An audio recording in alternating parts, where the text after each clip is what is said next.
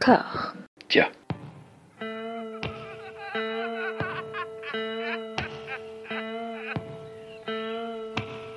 And now for something completely different. Would you like to talk about the meaning of life, darling?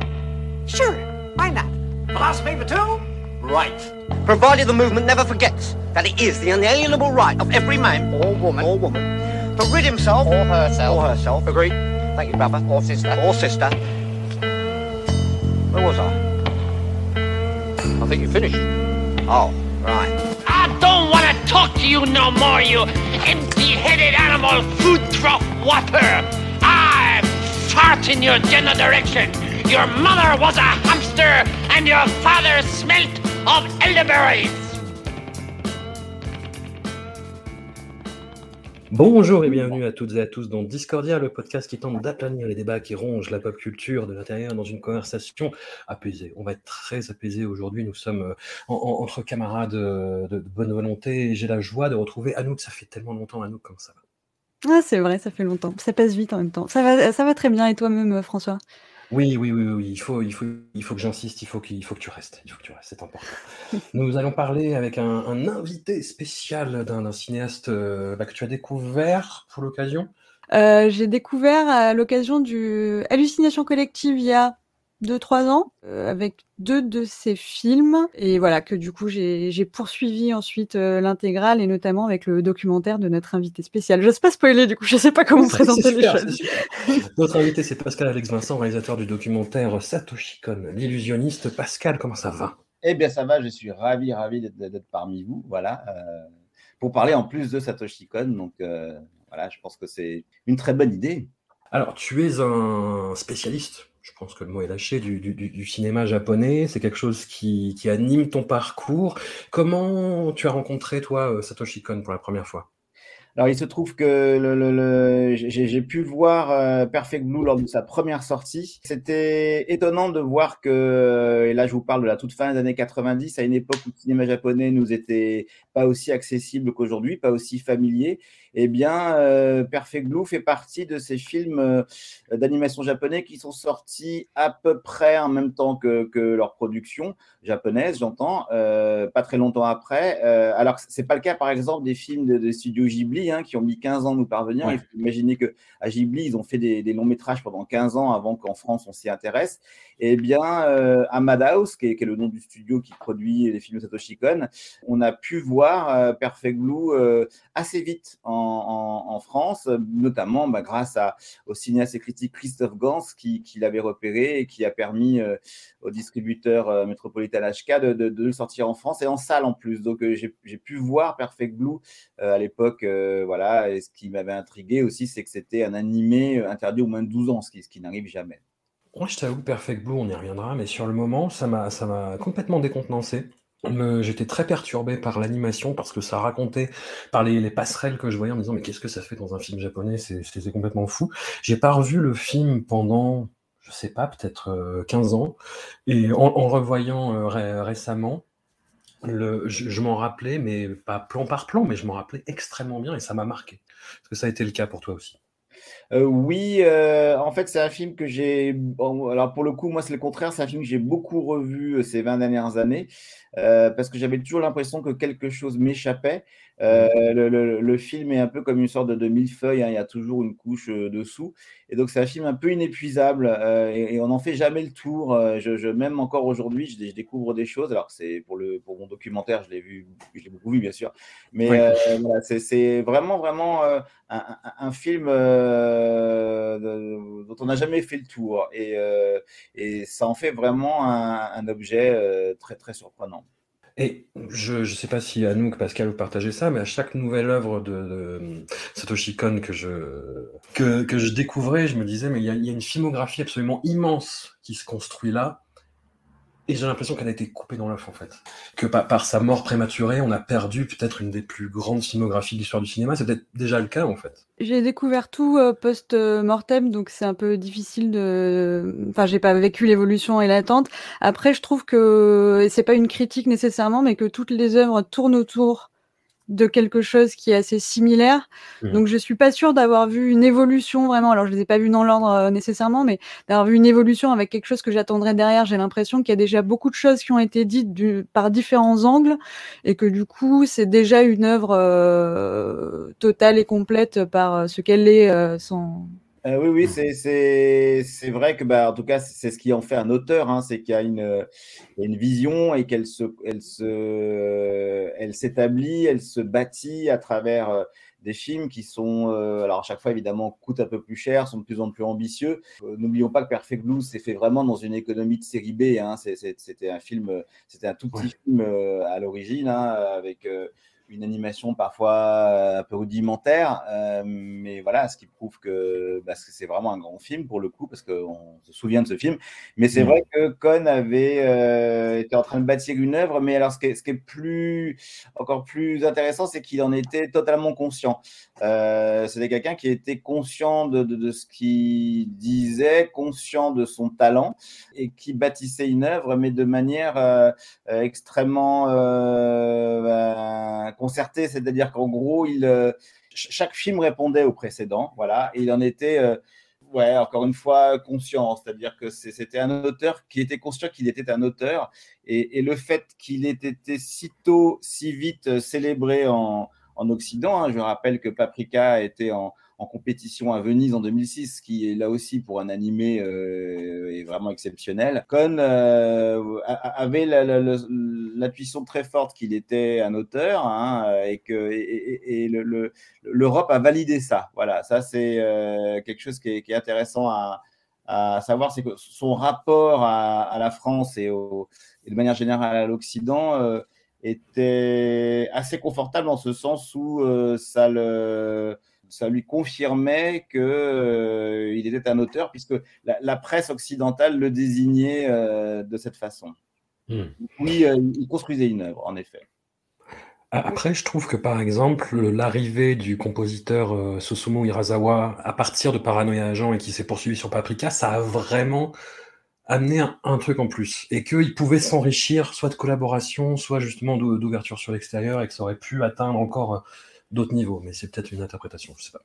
Ah, pas du tout, du tout. C'est très, c'est- exact. En fait, Susumu Hirasawa, en gros, c'est un, des pionniers de l'électro-japonaise. Il est né au début des années 50. C'est un peu le, Jean-Michel Jarre japonais avec des shows énormes, etc. Beaucoup d'albums. Son nouvel album est sorti d'ailleurs euh, l'été dernier. Euh, et ses concerts sont vraiment spectaculaires. Et euh, c'était une des idoles de Satoshi Kon qui, qui écrivait beaucoup en écoutant les, les, les CD de, à l'époque, les CD de, de, de Hirasawa. Et, euh, et, à partir du moment où Hirasawa a accepté de travailler avec Kon, parce qu'il ne faut pas perdre de vue qu'Hirasawa est une très grande star au Japon, euh, l'œuvre de Kon s'en est trouvée euh, tirée vers le haut, elle s'en est trouvée transcendée en vérité, parce que c'était euh, deux univers euh, qui se complétaient euh, pour le meilleur. Hmm. On, on en parlait avec Anouk, le, le générique de Paranoia Agent, par exemple. C'est incroyable.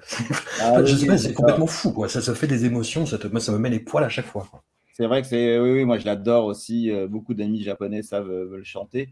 Euh, Mm. euh, oui, oui, un générique très, très, très étonnant. hein. Le- le- la collaboration Kon Hirasawa euh, a été vraiment merveilleuse. hein. C'est comment deux de, de, de personnes qui ne font pas le même métier hein, vont, arriver à produire euh, une œuvre. Quoi.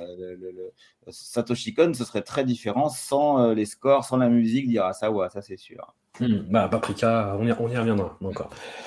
Qu'est-ce qui t'a fait sauter le pas et décider à réaliser un, un documentaire sur euh, Satoshi Kon?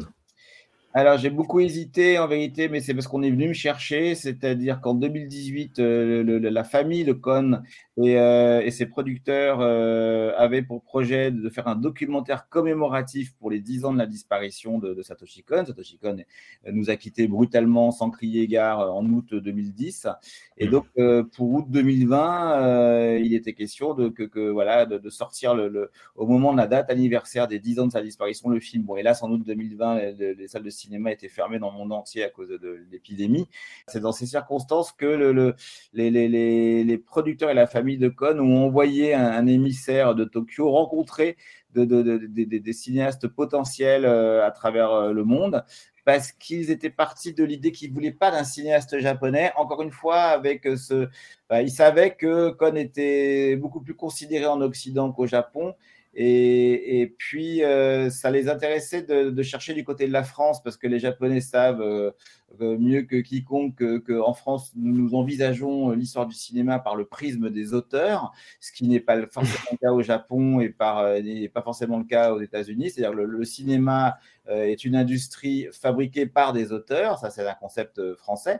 Et, et, du coup, bah, ils se sont euh, baladé euh, ici et là pour trouver un réal. Et un jour, en juillet 2018, j'ai reçu un mail euh, de gens que je ne connaissais pas, donc de japonais, qui me dit on vient à Paris voilà bientôt. Est-ce qu'on peut vous rencontrer? Donc je les ai rencontrés dans un café. Ils m'ont dit voilà, on est les producteurs de, Satoshi Kon et on aimerait, on cherche quelqu'un pour faire le documentaire. Alors on vous prévient, on voit d'autres personnes, etc.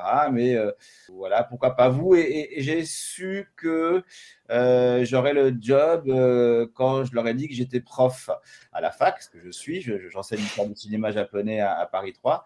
Et, euh, et là, j'ai compris que c'était ça qu'ils cherchaient parce qu'ils étaient obsédés par le fait que le film soit un Satoshi Kon pour débutants, Satoshi Kon for beginners, comme il me disait. Il voulait surtout pas d'un film qui soit les spécialistes partent aux spécialistes, seuls les vrais savent, etc.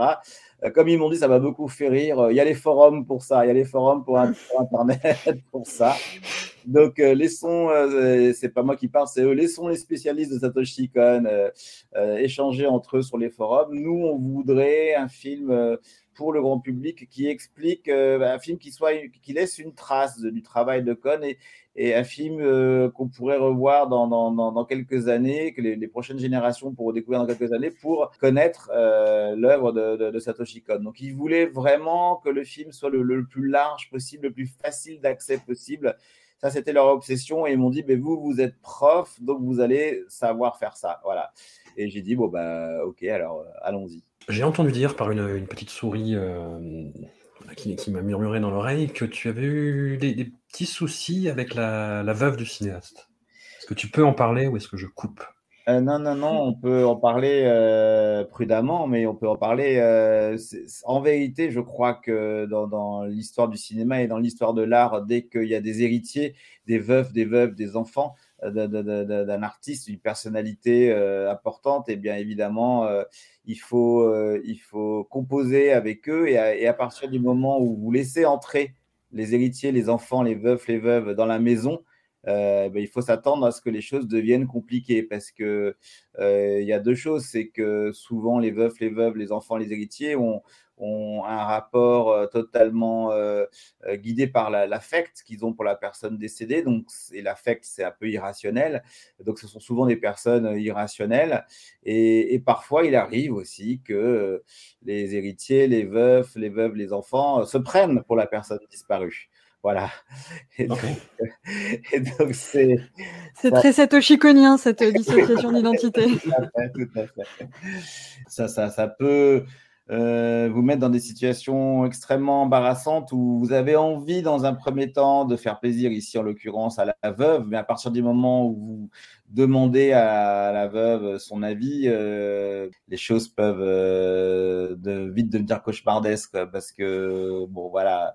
En vérité, c'était un des éléments qui a rendu euh, la fabrication de ce film euh, très compliqué. Hein. Je ne vous cache pas que c'était un cauchemar.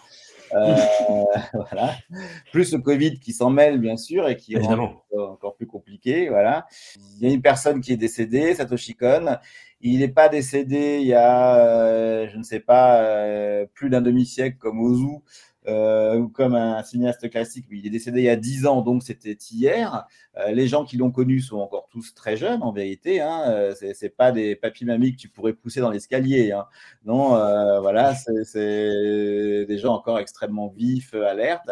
Et à partir du moment où, bah, voilà, un étranger, un étranger, pas parce que je suis français, mais quelqu'un qui n'est pas dans le, quand Giron arrive et dire je vais faire un film sur cette personne que vous avez bien connue, que vous avez adoré ou détesté, ben là, euh, ça peut crisper les gens, ça peut, oui, ça, ça, peut provoquer euh, toute une série de situations euh, où on n'est pas loin de l'hystérie collective. Voilà. Bah, d'autant qu'il y a quelque chose d'assez étonnant qu'avait remarqué euh, Anouk, qui a été la première à, voir ton film, c'est qu'il y a hum, un, certain franc-parler, on va dire, sur la, personnalité de Satoshi Kon, Anouk. Euh, oui, bah moi j'ai eu la chance de voir le film effectivement au Zola à Villeurbanne en présence de Pascal Alex Vincent. Et autant le documentaire est super. Hein. Moi à ce moment-là j'avais vu que euh, la moitié, je crois, de, de l'œuvre qui est présentée. Et euh, donc je voyais bien que sur les films que je connaissais, euh, ça, ça, introduisait bien. Et puis sur les autres, ça donnait vraiment bien envie de voir l'œuvre. Le, le, donc voilà, encore bravo pour ce pour cet excellent documentaire qui s'adresse effectivement à tous. Mais il y avait vraiment la partie présentation. Euh, euh, débrief, euh, rencontre avec euh, le réalisateur qui était tout aussi intéressante puisque comme il vient de le faire là, un peu en répondant à ta question, sans préciser, avec beaucoup d'élégance. il nous a fait miroiter effectivement la difficulté de, pour faire ce film et les, les dramas un peu qui pouvait y avoir hors, hors caméra ou qui n'ont pas été gardés.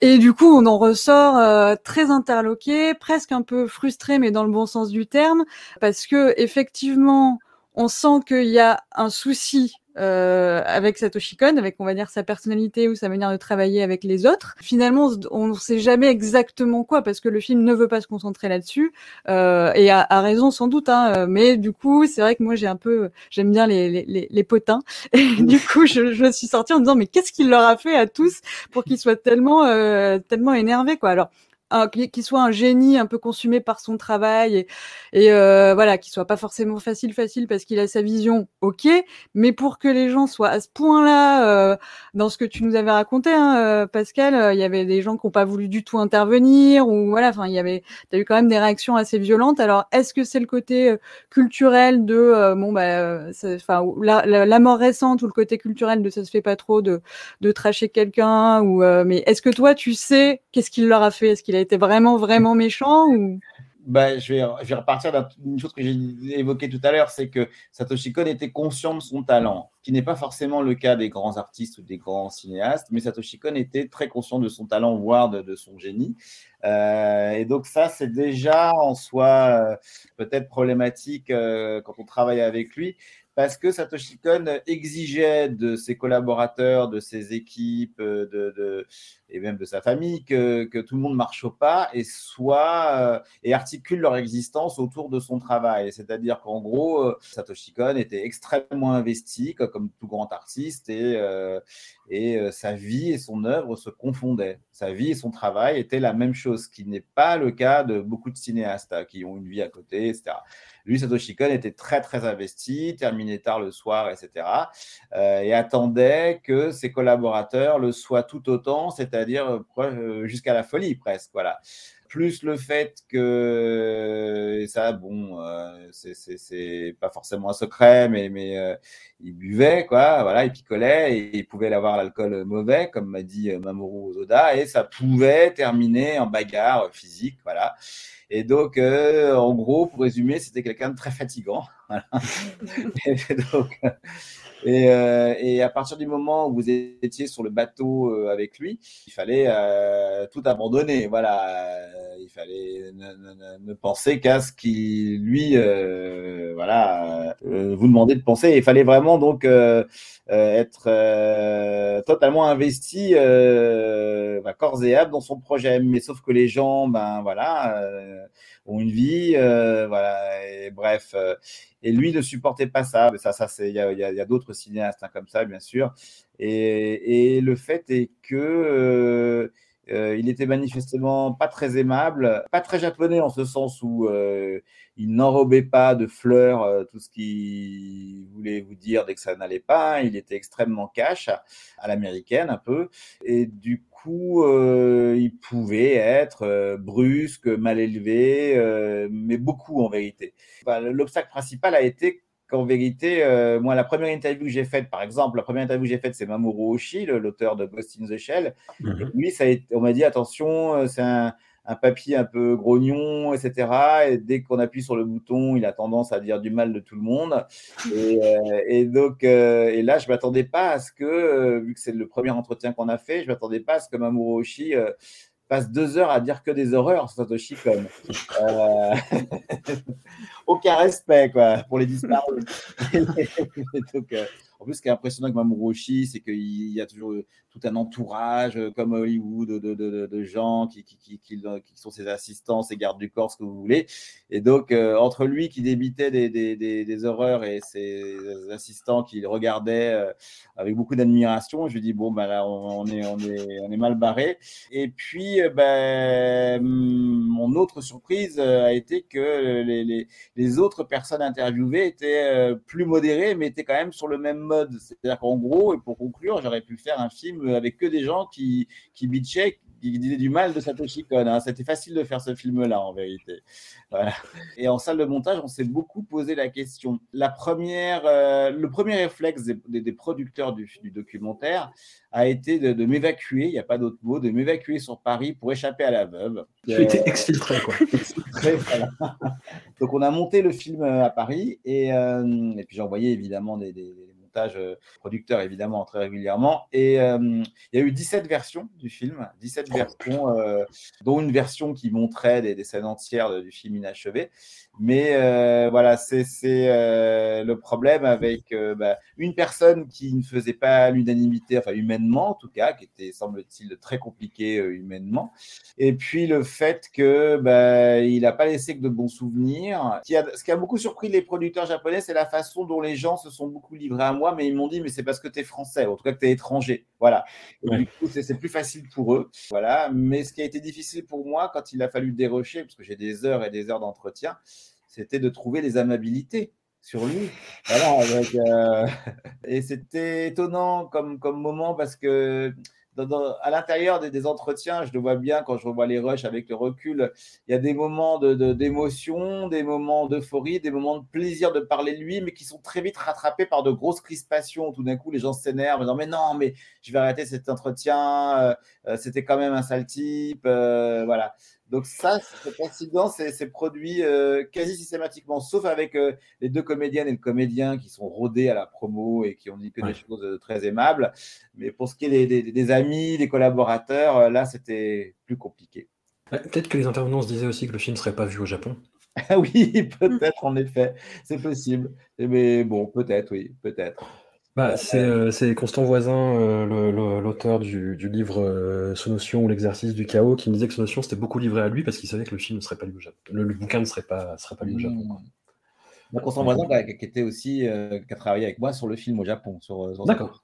Ah ouais, ouais, il, était, il nous a beaucoup aidé à démêler certaines choses. Enfin, c'est devenu, Constant Voisin, il est très jeune en plus. Hein, le, le, français hype de, de, de du milieu du cinéma japonais d'auteur. Eh ben, il, sera, il sera bientôt sur Discordia. Je, je ah, il joue dans Prisoners of the Ghostland. Eh ben, il viendra nous parler de ça, justement. Voilà. Et je ne sais plus si c'est Mamoru Oshii ou un autre intervenant qui dit, ce Satoshi Kon, en fait, euh, disait toujours tout ce qui lui passait par, euh, par la tête et ce qu'il avait envie de dire, même et peut-être surtout quand ce n'était pas indiqué, en fait. C'est vrai, je, en effet, c'est Mamoru Oshii qui, qui, qui dit ça. Et euh, voilà, c'est pas très euh, courant au Japon, mais Satoshi Kon était extrêmement cash et euh, voilà, vous envoyez balader très, très facilement. Enfin, il avait un rapport très abrupt, très rugueux vis-à-vis -vis de, ses collaborateurs, euh, ce qui rendait le travail avec lui euh, assez pénible et ce qui m'a valu en vérité, parce que c'est quand même mon grand regret euh, sur ce projet, hein, c'est l'absence de Katsuhiro Otomo et de Susumu Hirasawa. C'était les deux premiers noms que je voulais interviewer, parce que bon, j'ai décidé tout seul qui serait dans le film, et donc j'ai fait des listes de, de, gens que je voulais interviewer et euh, ça n'a souvent pas été facile d'obtenir l'accord, comme euh, Oshi par exemple, euh, mais euh, Otomo, alors Hirasawa ça a été non tout de suite. Hirasawa, okay. on n'a pas pu discuter, ça a été un nom ferme et définitif. les producteurs sont après le mail négatif, les producteurs lui ont rendu visite de, de, dans ses bureaux. pareil, Euh, voilà, c'est non et il donne pas d'explication. Non, non, voilà, euh, voilà. Euh, Otomo, c'était plus compliqué. on l'a vu deux fois dîner.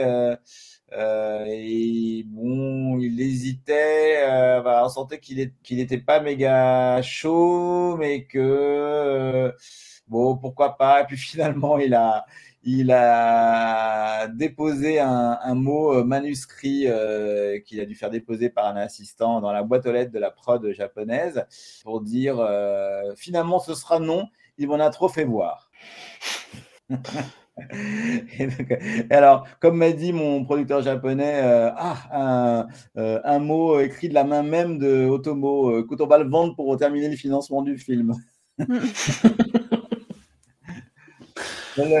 Ah tiens, une, anecdote inédite, euh, mais qui est un peu à côté, mais euh, elle est euh, pas sur Con à proprement parler, mais il se trouve que le Satoshi Kon Illusioniste est une production japonaise et la post-production a été financée par un français Carlotta Film, mais à l'origine, donc c'est un projet japonais, une société très ancienne et très prestigieuse qui s'appelle Eurospace et Eurospace est également le coproducteur de Annette de Léo Carax.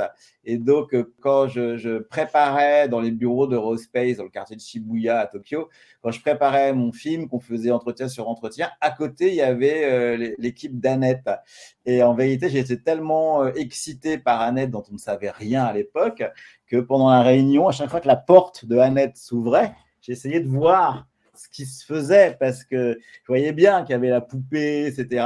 Voilà. J'avais euh, envie de rebondir sur ce que disait euh, Pascal avec Vincent sur Perfect Blue. Il disait, euh, je l'ai vu plein de fois, j'avais à chaque fois l'impression que quelque chose m'échappait. Et je trouve ça très juste dans ce que ça, enfin, dans le lien qu'il y a, qu'il peut y avoir dans ces films entre le sujet des films, la forme qu'ils prennent et la position dans laquelle ça met le spectateur. C'est-à-dire que souvent, dans, euh, un des points euh, communs entre euh, les différentes ouais, séries ou films que qu'on a vus, c'est des personnages qui qui courent après quelque chose ou quelque chose leur échappe, voire eux-mêmes, enfin la, réalité leur échappe, échappe ou ils s'échappent à eux-mêmes, et ça nous met un peu dans cette position. Et il y a ce donc il y, a cette histoire de oui courir après quelque chose, courir après une clé, et il y a ce rapport à la folie où là tu parlais du générique de, de à John tout à l'heure, il te met déjà dans un état où le réel est complètement en train de se déliter, euh, ce qui est le sujet euh, même de, de, la série quoi. Donc euh, donc cette, articulation entre euh, entre ouais la forme, le sujet et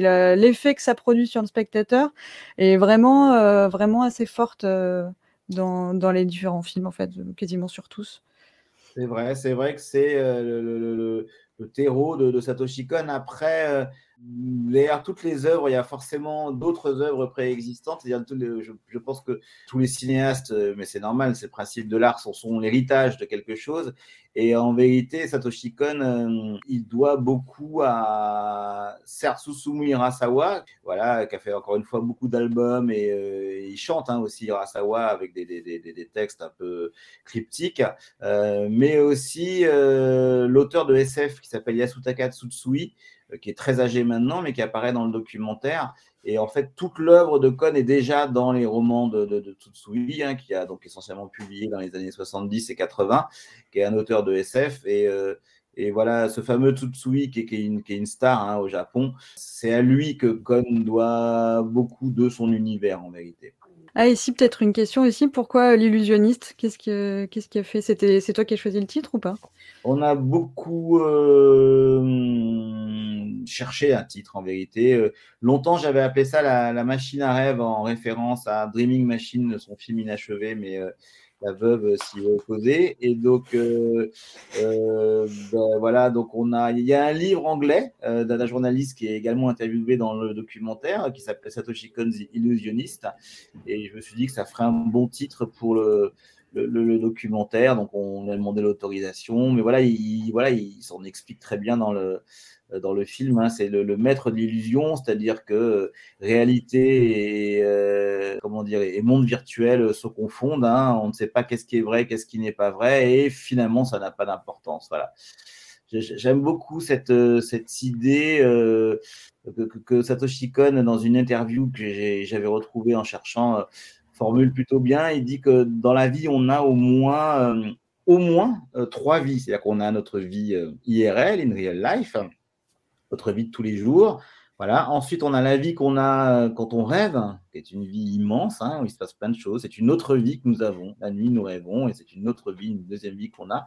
Et maintenant, on a une troisième vie, qui est la vie de nos avatars sur les réseaux sociaux, la, vie que nous donnons à voir sur les réseaux sociaux, qui n'est ni celle que nous rêvons, ni vraiment celle que nous vivons. Et donc, euh, eh bien, ces trois niveaux de vie, hein, comme je vous parlais du, principe du millefeuille tout à l'heure, eh bien, ces trois niveaux de vie euh, cohabitent. Et ça, je trouve incroyable que c'est déjà dans Perfect Blue qui date de, de 97. 97, hein, rappelez-vous, euh, on, découvrait Internet. Hein. Et bah, Satoshi Kon, euh, mais en vérité, euh, Tutsui, l'auteur, le, romancier, voit ça avant, avant tout le monde. Oui, non, c'est assez fort. La, façon qu'il a de décrire un harceleur tel qu'on connaît et reconnaît plus le phénomène maintenant, en fait. C'est en 97 euh, assez visionnaire. mais on attaque. Hein. On, part, on commence avec Perfect Blue. Donc, à l'époque, moi, j'étais frappé parce que j'étais beaucoup euh, versé dans ce cinéma-là, mais par les similitudes avec De Palma, que beaucoup de gens ont, relevé. Mais euh, à, la revoyure, le film a vraiment sa propre identité, son, sa propre façon d'amener les thématiques du double, du cauchemar, des entremêlements de réalité. Enfin, c'est déjà extrêmement puissant, hein, Perfect Blue. Tout à fait, c'est incroyable de se dire que c'est un premier film. Là, pour le coup, c'est l'adaptation d'un roman euh, assez cheap, euh, enfin voilà, pas, passionnant, mais il, le savait. Et il en a fait euh, une œuvre totalement dingue. Et ce qui est encore plus dingue, c'est que c'était pas a priori destiné au cinéma, hein. c'était un OAV à l'origine, voilà, destiné au marché vidéo, qui est finalement sorti en salle, qui est passé assez inaperçu au Japon jusqu'à ce que l'Occident dise Mais attendez, les amis, il y a un il y a un auteur là. Donc euh, voilà, mais euh, c'est vrai que euh, c'est un coup de maître et un coup de maître fauché en plus. C'est un film fauché, ça se voit, mais c'est génial. Anouk, Perfect Blue, J'ai pas vu que c'était fauché, moi. Euh, non, bah, j'ai trouvé ça vraiment super. Bah, notamment, mon aspect, que je préfère, c'est effectivement ce que tu disais là, les, débuts d'Internet où tu vois vraiment, elle se fait installer son premier ordinateur, elle ouvre euh, ce petit forum et tout. Enfin, ouais, t'es vraiment. Euh, j'adore les vieilles technologies euh, et du coup, j'en ai eu, j'en ai eu mon content. mais oui, je trouve qu'il y a déjà plein, plein de, de thématiques qui sont en place. on, on voit aussi dans le dans le documentaire de, de Pascal Vincent que l'actrice qui double l'héroïne est elle-même une, une ancienne euh, idol et que du coup on sent que c'est assez, enfin c'était assez euh, important pour elle de de faire ce film sur le discours que ça peut avoir aussi sur la célébrité. Euh. Et donc ouais non, il est il est déjà top. Moi je on, on, verra petit à petit sur les dans les différentes thématiques et les différentes évolutions, je crois que je préfère encore euh, Millennium Actress, mais euh, mais Perfect Blue a déjà plein plein de de, de thématiques euh, qui qui vont qu'on va retrouver par la suite. Quoi. Et ce qui, comme le, le rappelle Darren Aronofsky dans le dans le film, c'est que euh, quand aujourd'hui on voit toute l'affaire Whitney Spears, hein, qui a tant alimenté les gazettes, hein, c'est cette jeune femme qui mm. ne peut plus rien de sa vie, qui est mise sous tutelle, qui, qui, qui, peut absolument rien faire de son existence et qui est euh, observée en permanence, qui a une grosse fanbase et en même temps qui euh, euh, est très très seule chez elle, où elle peut, elle n'a pas le droit de sortir, on contrôle ce qu'elle dit, ce qu'elle mange, ce qu'elle achète, etc. Bah, Perfect Blue annonce, annonce Whitney Spears 25 ans avant, quoi. oui, puis le, rapport aussi avec la, la, célébrité des idoles particulières, alors qu'on a on a pas mal maintenant dans la K-pop aussi, avec enfin un nombre de suicides hallucinants. Et ouais, je pense que vraiment, c'est cette idée d'avoir ce personnage qui devient une dissociée de toi, mais en même temps que t'incarnes et que tout le monde attend de voir quand il te voit, enfin, et de se perdre là-dedans. Euh, je pense que oui, c'était. Alors, je sais pas si c'était euh, prémonitoire parce que ça existait déjà à l'époque, mais effectivement, c'est très bien vu et c'est toujours d'actualité, ouais, c'est clair. Et Darren Aronofsky, qui est, que tu allais interviewer, parce que c'est un des cinéastes qui se réclame vraiment et ouvertement de Satoshi Kon, des Perfect Blue, dont il a emprunté, euh, alors je sais pas dans quelle mesure vraiment, mais euh, il y, a polémique et Satoshi Kon a aimé bien jouer avec cette polémique des plans euh, de Perfect Blue pour Requiem for a Dream. Et je, et je me rappelle d'ailleurs d'une interview de Satoshi Kon où il fait cette remarque, mais de façon très narquoise. Genre, ah, c'est marrant, ça ressemble. Enfin, et où tu sens quelque chose de désagréable un peu dans, dans, le personnage et dans son rapport à ça, justement, et dans cette conscience bah, de, de, son génie, quoi, comme tu le disais, Pascal. Mais ça, c'est euh, en effet que ben, on, on, trouve cet entretien en effet sur, sur les réseaux, enfin sur, sur Internet, où Satoshi Kon ironise euh, ouais. sur le fait que Aronofsky. Euh, c'est là qu'on voit qu'il est un peu gonflé, euh, Satoshi Kon. Aronofsky, dans mon documentaire, dit mais ouais, mais on, on a dealé ça ensemble. C'est, il a, voilà, c'était pas une, il l'a pas découvert en voyant Requiem for a Dream. On a échangé, et d'ailleurs ils se connaissaient, hein, ils se sont rencontrés plusieurs fois au Japon et euh, ils ont euh, voilà échangé par mail sur cette affaire. Euh, avant enfin avant même que Aronofsky tourne Requiem for a Dream donc mm. voilà. Est-ce que c'était reposant d'interviewer Aronofsky après tous ces antagonismes au Japon on va dire? Bah, Aronofsky, c'est, euh, il fait ça à la Hollywood, c'est-à-dire qu'il est exactement comme Rodney Rothman, il est euh, très enthousiaste, euh, il est content d'être là. Je, je précise que Aronofsky a, a, insisté pour être dans le documentaire. et en fait, c'est le, le paradoxalement, c'est l'épidémie de, de, la Covid qui, qui, nous a permis de l'avoir, puisque si on avait dû livrer le film aux salles euh, pour août 2020, comme, comme le projet le voulait euh, au départ. On n'aurait pas eu Aronofsky parce qu'il tournait son film pour Netflix. Et, parce que le tournage du documentaire a été interrompu pendant un an, euh, on a pu avoir Aronofsky, qui est le dernier entretien qu'on a mené. Euh, voilà, et donc ça, c'était, cool. Mais euh, l'avantage des cinéastes hollywoodiens, c'est qu'ils ont tellement l'habitude de faire de la promo et d'être euh, voilà, naturellement enthousiastes pour vendre leur, leur salade que c'était super agréable d'interviewer Aronofsky, qui est pour le coup un, vrai cinéphile, qui est, est l'archétype de l'intello new-yorkais, parce qu'il vit à New York, il vit et travaille à New York. Et euh, voilà, c'est euh, un interlocuteur très agréable, euh, Aronofsky. mais par contre, il y a, a d'autres cinéastes occidentaux que j'aurais rêvé d'avoir et où ça s'est presque fait. il y a Guillermo del Toro qui a dit oui tout de suite. Euh, mais euh, pour des histoires d'emploi de, de, du temps et de ben, Nightmare Alley a été long à terminer. Euh, donc, c'était oui, oui, oui, on le fait la semaine prochaine. Et puis, ah non, mais excusez-moi, on va encore décaler d'une semaine. Et voilà, et finalement, ben, au bout d'un moment, on pouvait plus attendre parce qu'on avait très envie de, de, proposer le film au Festival de Cannes. Et puis, euh, pour moi, qui était assez évident, c'était Edgar Wright, l'anglais Edgar Wright. Ouais, ouais. Euh, mais là, très, il m'a répondu tout de suite hein, directement en disant j'ai pas le temps, j'aimerais beaucoup, je serai le premier spectateur de votre film, mais j'ai pas le temps, je suis désolé. Voilà, donc euh, parce qu'on me dit que dans Last Night in Soho, euh, euh, il y a de vrais clins d'œil qui clignote euh, à Satoshi Kon. On vérifiera ça sur pièce. le film suivant, bah, Anouk, tu l'as mentionné, tu l'as mentionné, enfin, j'arrive plus, tu l'as mentionné, Anouk. Millennium Actress, on arrive en 2001. Euh, une équipe documentaire décroche une interview exclusive de l'actrice Shiyoko Fujiwara, qui s'est retirée de la vie publique depuis de nombreuses années et qui là nous raconte à travers son parcours toute l'histoire du cinéma japonais du XXe siècle. C'est très cliché et bateau ce que je veux dire. C'est peut-être pas le meilleur Satoshi Kon, mais c'est mon préféré. Et je pense que c'est le cas de beaucoup de gens.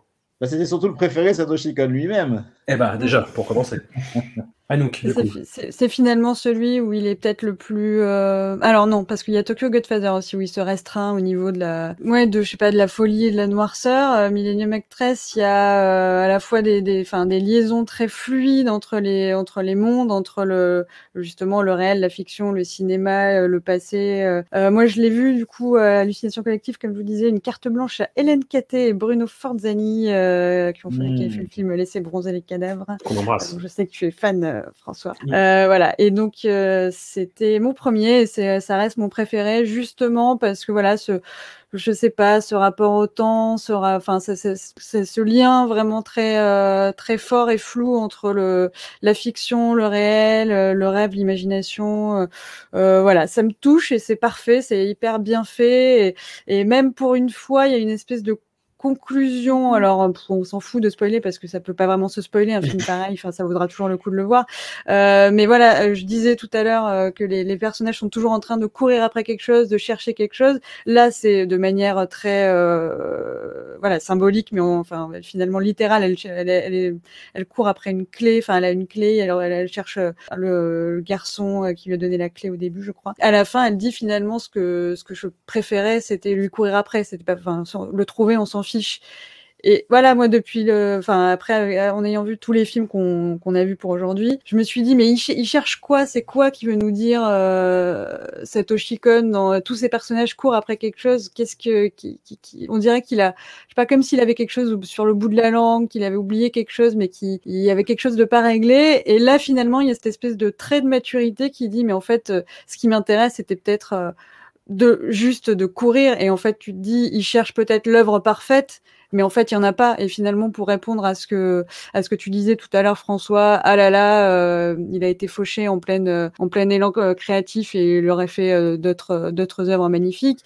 Et c'est sûrement vrai. Et effectivement il y a euh, Dreaming Machine qui laisse penser que ça aurait été sûrement un chef-d'œuvre. Mais en fait il y aura jamais l'œuvre ultime on ça. continuera toujours à courir mais euh, mais en fait l'intérêt c'était la course elle-même c'était le fait d'être en, en train de chercher euh, ces choses-là. Donc voilà, enfin Millennium Actress, euh, magnifique, et puis ce rapport à la vieillesse, euh, euh, à, la, à la célébrité, à ce que ça fait, mais de, de- du versant positif, c'est-à-dire là où dans Perfect Blue, il y a ce côté malsain où on veut s'approprier les célébrités. Là, dans Millennium Actress, il y a le fait qu'elle a touché des gens, euh, voilà, elle a compté pour eux, il y a ces relations parasociales, comme on dit, Euh, elle, a- elle leur a fait du bien finalement.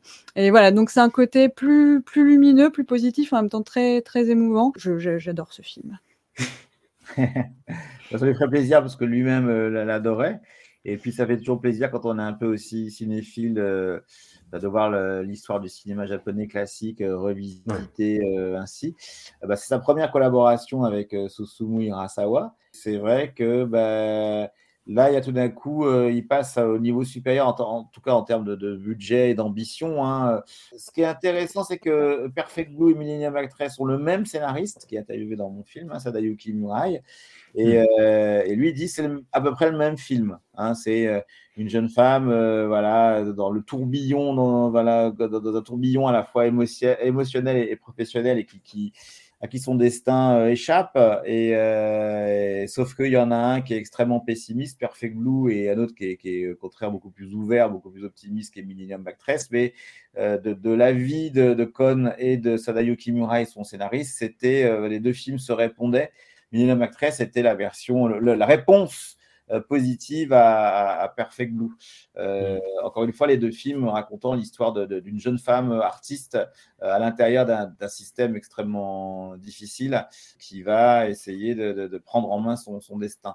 Et du coup, euh, bah, ouais, Millennium Actress, on, on a pu le redécouvrir récemment en version restaurée. C'est un, film très important et ça reste, euh, d'après sa veuve, le, le- le film préféré de, de son auteur. Et il y, a un véritable élan tragique tout du long, mais comme tu le disais euh, très bien, Anouk, c'est un film qui reste en mouvement tout le temps. Et c'est là où Satoshi Kon développe vraiment, c'est en- encore plus que dans Perfect Blue, cette porosité entre les différents euh, niveaux d'univers où on peut vivre, en fait, ce que, tu évoquais aussi, Pascal. Et il y a des plans, mais d'une beauté, où là, et justement, la musique de Susumu Hirasawa, enfin, quand elle traverse plusieurs époques dans un même plan, euh, un espèce de travelling latéral, euh, mais qu'on peut faire qu'en animation, quoi, c'est un des trucs les plus beaux que j'ai jamais vu au cinéma, honnêtement. Ouais. Voilà. Et, et la fin, ça me fait des- je sais pas, une émotion complètement inédite qui est très galvanisante, c'est qui me met les larmes aux yeux, mais de joie à chaque fois, chaque fois que je vois le film en, en entier. Donc euh, voilà, c'est c'est quelque chose, j'en ai la voix qui, qui, qui bredouille rien que d'évoquer ça. On, on va passer du coup au, film suivant, Tokyo Godfathers, qui est bah, de, l'aveu de tous les fans de Satoshi Kon, et c'est même redit euh, bah, par euh, Marie Pruvot euh, de la qui va peut-être nous rejoindre, mais c'est pas sûr, parce que la réunion, les réunions de profs, c'est compliqué, euh, qui dit que c'est le film idéal pour faire découvrir Satoshi Kon. Est-ce que vous êtes d'accord? Bah, me concernant, oui, parce que c'est le film le plus accessible en termes de narration, c'est-à-dire que euh, le film est plus classique dans, dans- dans la façon dont il est raconté. Et puis, il y a un côté conte de Noël euh, très plaisant. Moi, c'est un film que j'adore, attention. hein. Et donc, c'est, c'est, Mm. euh, voilà, c'est, euh, ouais, un film le film de le plus accessible, on va dire. Du coup, est-ce que c'est vraiment le meilleur euh, pour faire découvrir dans le sens où il ressemble quand même assez peu au reste? Je sais pas. Moi, j'ai commencé avec Millennium Actress, je, con- je conseille parce qu'il est assez, enfin, il est, voilà, il est pas trop chelou, il est compréhensible. mais Tokyo Godfather est très bien, mais c'est plus euh, un film. Vous avez déjà vu un Satoshi Kon, vous êtes convaincu et voilà, vous avez un truc à regarder en famille avec euh, effectivement les enfants, les trucs. Voilà. Mm. Film de Noël, quoi. Ça. On peut voir le reste? Non. Mais voilà. À, à- à voir avec les enfants, c'est compliqué, Satoshi Kon. Euh, mais- celui-là. Oui, voilà, Oui, sauf celui-là. Et en plus, c'est hum, quelque chose qui, qui, qui- c'est un film qui par sa thématique, donc c'est c'est trois euh, sans domicile fixe, euh, très différents les uns des autres, qui euh, recueillent un bébé qui a été abandonné, et à partir de là euh, commencent des tribulations dans la ville de Tokyo. Et hum, il y a le thème de la famille recomposée en fait, qui va revenir dans Paranoia Agent et bon, forme- sous une forme un petit peu plus baroque, on va dire, explosée dans Paprika. Mais c'est quelque chose qui revient dans son cinéma et qui est très touchant. L'épisode de Paranoia Agent où il y a la famille recomposée de, de gens qui veulent se suicider, c'est euh, peut-être un de ceux qui me, voilà, que je trouve le, le plus intéressant, le plus à vif. C'est l'épisode dont, euh, dont on se souvient souvent hein, quand on est Ouais. de Paranoia Agent, c'est celui-ci. hein. Euh, je crois qu'il y a un classement sur IMDB ou ailleurs euh, des, des épisodes, des 13 épisodes de Paranoia Agent, voilà, le classement, et c'est celui-ci qui arrive, je crois, numéro un dans les. Enfin, bon. Ouais, donc il n'y a pas que de l'énergie négative dans son cinéma, même si c'est ce qu'on re- ce qu'on retient forcément. Paranoia Agent, bah, pour y venir, du coup, euh, bah, ça, son seul format sériel, mais c'est très tar- tarte à la crème ce que je veux dire, qui pourrait, voilà, vu, les uns les autres, être un très long métrage et qui se tient en fait de bout en bout, même si c'est des histoires différentes. Vous parliez dans, Perfect Blue bah, de, ce côté un petit peu visionnaire. Dans Paranoia Agent, on a une euh, étude de- du phénomène d'hystérie collective avec euh, le- une fake news en fait qui se répand et qui se matérialise quasi physiquement en fait dans, la population et je, trouve la série complètement dingue de ce niveau-là en plus des thématiques très très très très adultes euh, et très vénères souvent qu'elle aborde C'est- euh, une très très très grande ambition, à la fois narrative et formelle. hein. Alors moi, je ne vous cache pas, c'est moi de toute l'œuvre de Satoshi Kon, c'est vraiment ce que je préfère, hein, c'est Paranoia Agent. Euh, la série est dingue, mais vraiment dingue. C'est une série courte, hein, 13 épisodes de 26 minutes. Euh, et il y a cette idée que bah, Satoshi Kon n'a pas dirigé tous les épisodes, hein, il en a dirigé trois, je crois. Le premier, le dernier et un au milieu, mais c'était quand même lui qui, était le chef d'orchestre. Et euh, on peut constater que chaque épisode a, son esthétique propre, son rythme propre, son ton propre, mais ça reste extrêmement cohérent parce que c'est Satoshi Kon qui, dirige tout ça. Et le, j'allais dire le film, mais la, série est vraiment, vraiment dingue. C'est-à-dire que euh, c'est une série constamment surprenante, mais constamment qui ose énormément de choses. Aujourd'hui, ce serait évidemment infaisable, là, où les choses sont très, très formatées, mais du coup, euh, il est presque en roue libre, mais pour notre plus grand plaisir. hein. C'est une série vraiment, vraiment dingue. Il était, euh, de, de- de la vie de sa veuve, euh, très impressionné par la série Twin Peaks euh, de David Lynch et il voulait, euh, bah, comment dire, c'est Twin Peaks qui l'a autorisé à faire ça. C'est-à-dire qu'il s'est dit, bon, bah, si on peut faire Twin Peaks, je peux faire Paranoia Agent et c'est en gardant Twin Peaks en, en tête qu'il est parti faire euh, cette série euh, totalement délirante. alors nous sommes rejoints par euh, Marie Pruvot de l'Apre ça recule le moment à nous où tu Salut, devoir parler de Paranoia Agent Merci, sauvé par la gang. Et voilà, c'est les aléas du, du direct différé. Bonjour Marie, bienvenue parmi nous, intervenante donc dans le film de, de Pascal. Tout à fait, bonjour, merci euh, de Bonjour. m'accueillir. Coucou Pascal, coucou Anouk. Alors on a déjà bien avancé dans, dans, dans la filmo de Satoshi Kon, on en était à Paranoia Agent. Est-ce que, bon, on, on va revenir en arrière euh, parce que fuck la, la chronologie, on parle de Satoshi Kon après tout, euh, voilà. C'est ce qu'il aurait voulu, c'est ce qu'il aurait voulu. Et du coup, euh, Marie, est-ce que tu peux nous parler de, de ton rapport à, à Satoshi Kon et comment tu t'es retrouvée dans le, le documentaire de Pascal? Oui, je me suis retrouvée dans le documentaire, euh, je pense un peu par présence euh, concomitante à, à Paris 3 et j'ai fini par voir le film un peu euh, en retard et je me suis dit que peut-être j'aurais dû un peu mieux me coiffer si j'avais su que le film allait être aussi largement diffusé. Euh, non, blague à part, c'est un cinéaste qui est à la fois important pour moi et important pour le travail que je faisais à l'époque à, à l'université, parce que vous en avez sûrement déjà parlé, c'est quelqu'un qui a vraiment participé à la phase de reconnaissance de l'animation japonaise en France. Euh, c'est des films qui, pour moi, sont parmi les premiers que j'ai vus au cinéma, donc qui correspondent vraiment à ce moment euh, au début des années 2000 où euh, on commence à pouvoir voir les films et les films commencent à être critiqués, chroniqués dans les revues spécialisées, dans les médias français. Avec une reconnaissance de, de leur valeur et de leur importance. Et euh, voilà, c'est un cinéaste qui a, je pense, beaucoup compté dans le regard qui s'est forgé en France euh, sur cette cinématographie, avec euh, tout un tas de, de biais afférents. Hein. Il est complètement euh, lu comme quelqu'un qui correspond à la politique euh, des auteurs. euh, qui, euh, Mm. Je pense à des textes qui sont publiés dans les cahiers du cinéma au début des années 2000, où justement on, on identifie le fait que enfin il y a quelqu'un qui a un style et donc on va pouvoir parler de ces films parce qu'ils correspondent à ce qu'on attend d'un cinéaste, qui est d'avoir un thème, des thèmes récurrents, style de mise en scène, etc. Euh, mais voilà, je pense que c'est quelqu'un qui a, qui a beaucoup compté de ce point de vue et bon, qui a évidemment moi aussi compté dans, dans ma cinéphilie. Alors, si vous êtes à Paranoia Agent, vous avez peut-être déjà parlé de, de Millennium Actress, qui est moi le film qui me l'a révélé et qui est un film, je trouve, passionnant sur euh, les rapports entre animation et cinéma, sur le, le rapport au- à l'histoire du cinéma japonais. Ah oui, oui, j'en bredouillais à la, à la fin de, de la chronique du film. Et, et sur Perfect Blue et Tokyo Godfathers, du coup. Perfect Blue, c'est un film qui euh, vient euh, un peu exploser hein, finalement tout, tout ce qu'on attend, euh, tout ce qu'on connaît euh, de, de l'animation euh, sur le grand écran. Parce que c'est un film qui a eu beaucoup de répercussions. Alors on voit dans le documentaire de, Pascal Alex à quel point c'est un film qui n'a pas été facile à mettre en place, à quel point il n'a pas forcément apporté la reconnaissance, en tout cas économique, attendue par par Madhouse. Et en même temps, voilà, pour moi c'est vraiment un film qui marquant dans la, tentative de l'animation de, sortir d'un certain nombre de carcans dans lesquels elle a pu être euh, enfermée. Donc de ce point de vue, c'est absolument fondamental.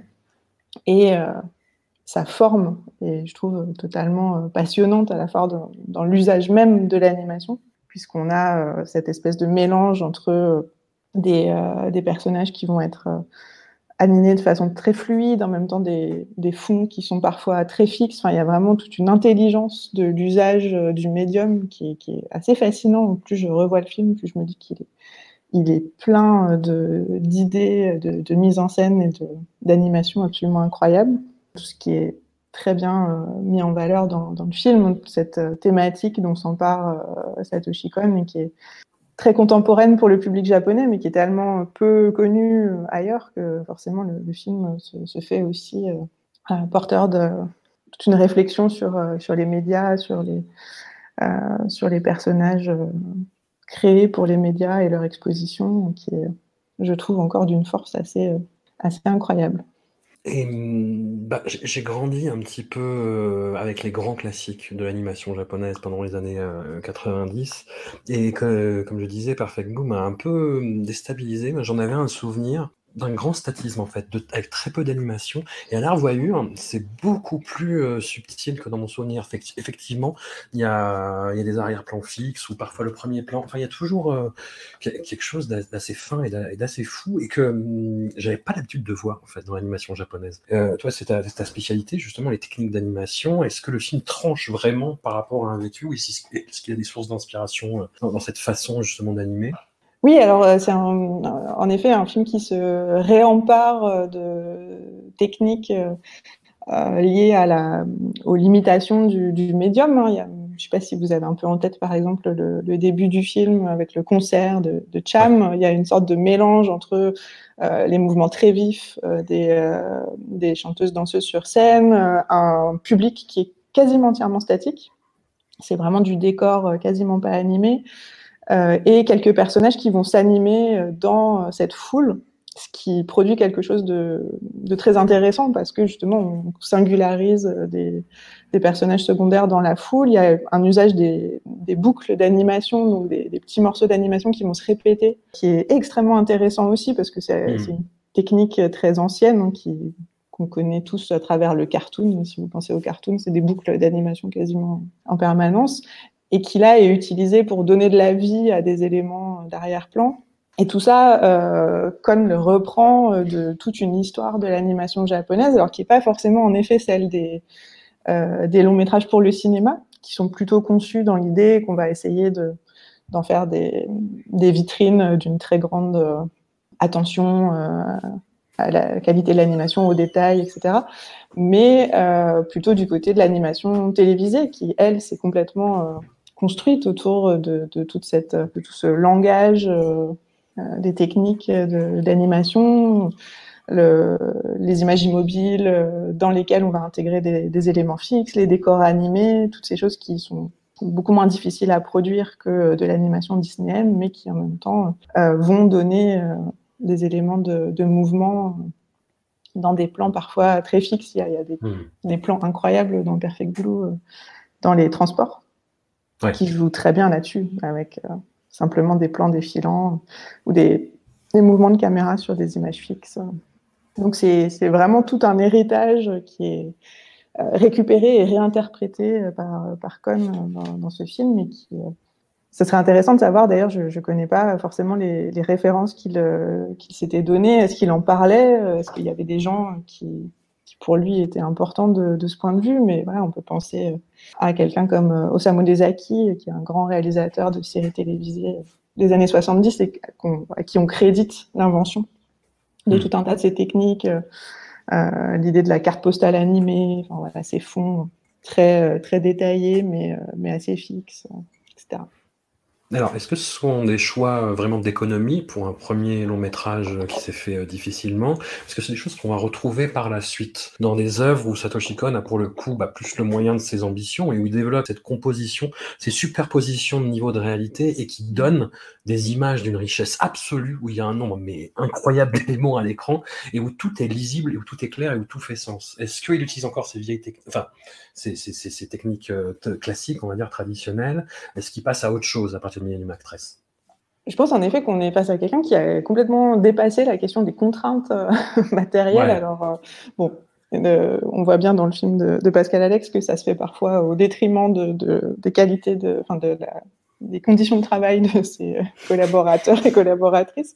Mais mhm. euh, voilà, enfin, en tout cas, pour rester sur euh, ce que ça produit dans les films, euh, il y a quelque chose de, il y a, y a, un intérêt en fait pour la, la composition de l'image, la composition en profondeur. C'est une chose qu'on va retrouver dans les chez les chercheurs qui ont, qui ont écrit sur l'animation japonaise. Je pense en particulier à Thomas Lamar, qui est un chercheur canadien qui s'est beaucoup intéressé euh, à l'idée euh, d'une composition euh, de l'image qu'il appelle distributive. On va vraiment utiliser à la fois tout, toute la surface du cadre, mais on va aussi composer en profondeur en, en créant des niveaux dans l'image qui sont vraiment utilisés comme tels. C'est-à-dire qu'on ne vise pas le euh, l'illusion de la vie disneyenne, quelque chose qui serait très fluide et qui reproduirait la, la profondeur de champ euh, du cinéma, mais on vise vraiment à donner à voir cette construction de l'image et euh, cette façon de, de superposer des, des couches euh, dans l'image. Ce qui, en plus, chez Cohn est d'autant plus passionnant que c'est évidemment des, des couches de, de décor, de détails dans l'image, mais c'est aussi des couches de réalité, donc ça prend une sorte de, de sens extrêmement fort. Dans Millennium Actress, c'est juste euh, omniprésent. Enfin, L'usage des, des, transitions pour passer d'une époque à l'autre, qui joue totalement sur justement le, la recomposition d'une image euh, et le, le transfert d'un personnage d'un décor à l'autre. Euh, on, on, voit qu'il a euh, presque narrativisé finalement des, ouais. des formes cinématographiques pour en faire le, le cœur de, de ces films. Est-ce que je vais m'expliquer, mais est-ce qu'on peut qualifier Tokyo Godfathers de son équivalent de Zodiac de David Fincher, c'est-à-dire que la virtuosité devient un peu invisible et s'intègre de façon fluide à l'ensemble? Mmh. C'est un drôle de film, Tokyo Godfathers. ouais, ouais, ouais. D'ailleurs, euh, il est un peu mal aimé parfois, enfin, ou en tout cas, il est adoré ou un peu laissé. Enfin, on ne sait pas trop quoi en faire de, ce film. Il, il, défie un petit peu euh, nos catégories. Peut-être alors, je sais pas si Pascal Alex, tu seras d'accord avec ça, mais je me demande si finalement c'est pas un film dans lequel euh, Satoshi Kon s'est un peu plus glissé dans le moule du réalisateur d'animation euh, japonais, puisqu'on on a cette idée de redonner de la place aux animateurs, de, de retrouver leur style. Euh, tout la, le passage dans le documentaire sur quand le, décorateur raconte tout son travail, enfin, on, retrouve quand même un peu cette dimension de travail collectif où on réintègre des éléments extérieurs. Et en même temps, c'est le film de la maîtrise et le, film du contrôle créatif par excellence. Euh, donc c'est oui, c'est un film qui réunit un peu des, éléments assez euh, contradictoires jusqu'à en effet euh, peut-être rendre un peu transparent tout le, travail de contrôle exercé par, par Con, qui est vraiment dans les différents modèles, on va dire, de production de l'animation au Japon, un peu le modèle de, du réalisateur tyrannique, hein, on va pas se mentir. Est-ce que, est que, je peux le dire parce qu'on l'a pas encore dit Tokyo est un personnage. c'est vrai. C'est vrai. C'est vrai qu'on a rarement vu Tokyo filmé comme ça, enfin euh, au cinéma, mais, pour rebondir sur ce que vient d'évoquer Marie Primo de Lap, c'est Masao Maruyama, qui est un, des, fondateurs de Madhouse au début des années 70 et qui donc a produit euh, toute l'œuvre de Satoshi Kon, hein, c'est lui quand même qui, qui a fait que euh, le mangaka Satoshi Kon est venu au cinéma, c'est grâce à Maruyama. Maruyama dit dans le documentaire qu'il y avait quand même euh, ce, souhait, enfin cette requête faite à Kon de, de, faire un film moins tarabiscoté d'habitude, euh, avec une, structure narrative plus linéaire, plus, classique. Voilà, il y avait quand même une. Euh, voilà, Tokyo Godfathers part de, d'une requête de Maruyama, euh, le producteur, de faire un film plus large, peut-être plus familial, parce que n'oublions pas que la reconnaissance de Kon, il me semble, hein, est d'abord venue de l'Occident et que au Japon, ces films n'ont jamais été de, gros succès au box-office. Et donc, euh, après deux films, Perfect Blue et Millennium Actress, euh, il convenait sans doute pour Madhouse et, ce grand cinéaste de, faire un film voilà, plus familial, plus accessible, plus facile, entre guillemets. C'est, je pense que Tokyo Godfathers euh, vient aussi d'une volonté de Maruyama, une volonté économique même de Maruyama. Non? Ah je reviens vers toi pour pêcher euh, degré de force, je ne sais pas, tu me diras ton avis sur la série Paranoia Agent du coup. Bah, elle est très très proche de la folie, hein, mais je pense que c'était le but. Effectivement, on s'ennuie jamais parce que chaque épisode est vraiment euh, très différent, que ça soit euh, dans les personnages qu'on suit, dans les techniques graphiques, euh, dont je laisserai parler les spécialistes de l'esthétique qui aiment beaucoup mieux que moi. Je pense que, je, alors je crois qu'au moment où j'ai fini la série, j'avais pas tout compris. Autant vous dire que là, quelques semaines, mois plus tard, sans avoir pris de notes, je me souviens plus de grand chose sur l'intrigue, parce qu'effectivement, est-ce qu'il existe ce truc? Est-ce que c'est une hallucination collective? En même temps Le, le il y a aussi un discours sur une espèce d'équilibre un peu entre le bien et le mal, entre cette petite euh, peluche mignonne et qui fait naître aussi le, le shonen bat méchant. Voilà, je pense que des fois, on peut ne pas comprendre et quand même kiffer, et je crois que c'est ce qui m'est arrivé sur cette série. Mmh. Donc euh, voilà, bah c'était une expérience autre, mais franchement, je le regrette pas et je pense que je le reverrai euh, d'ici quelques temps avec plaisir parce que du coup, je vais redécouvrir plein de choses que j'avais pas compris la première fois, que j'aurais pas compris non plus la deuxième, mais un peu différemment. Et puis comme ça, euh, jusqu'à la mort, hein, j'ai envie de vous dire. Je sais pas combien de fois je le regarderai. Mais... Donc la petite, la petite peluche totem de la série m'a remis qu'on pouvait trouver dans, dans le coffret DVD français, peluche que j'ai toujours et avec laquelle ma fille joue et ça me fait peur. Est-ce que bah. c'est oui voilà c'est ça c'est un peu c'est un peu enfin, un peu bizarre de, de faire ça non? Ils ont vu la série? C'est dans un dessin animé. Tu, tu sauras plus tard. Marie Paranoia genre du coup sur les techniques d'animation. Il y aurait tellement de choses à dire sur Paranoia Agent. Euh, je l'ai je l'ai pas revu moi non plus depuis très longtemps. Euh, d'ailleurs, euh, je me rappelle avoir un peu sué euh, intérieurement quand, quand Pascal Alex m'a posé des questions au moment du tournage, parce que je me suis dit, oh là là, qu'est-ce que je vais pouvoir dire sur la série alors que je ne l'ai pas vue depuis. Bah, c'est épuisant hein, à regarder quand même. C'est très bien, mais c'est épuisant. Quoi. Oui, et, et c'est une série qui me semble. Enfin, c'est une vraie série en fait. C'est vraiment une série qui fonctionne avec un lien de, de suspense et de rapport entre le, le temps des épisodes, le, temps qu'on peut laisser entre les épisodes. Euh, euh, il y, a, vraiment cette, euh, cette réflexion. D'ailleurs, je ne sais plus qui est l'intervenant, Pascal Alex, dans ton film, qui dit que finalement, il aurait dû faire de la télévision. Satoshi Kon, ah, qui était fait. C'est ça je trouve que c'est assez juste en fait. Quand j'ai vu Paranoia Engine, je me rappelle m'être dit mais il est vraiment doué pour ça. il a tout compris à la série télévisée. Euh, oui, non, alors Paranoia c'est un, c'est une série qui, me semble intéressante dans la façon dont elle, euh, convoque tout un tas de d'exigences narratives, plastiques, qui sont pas forcément à ce moment-là euh, extrêmement présente dans, dans la série télévisée ou en tout cas qui vient s'inscrire dans une partie assez euh, spécifique de la production euh, pour la télévision qui, qui, se pose ce genre de questions. Euh, le générique a été très remarqué à l'époque.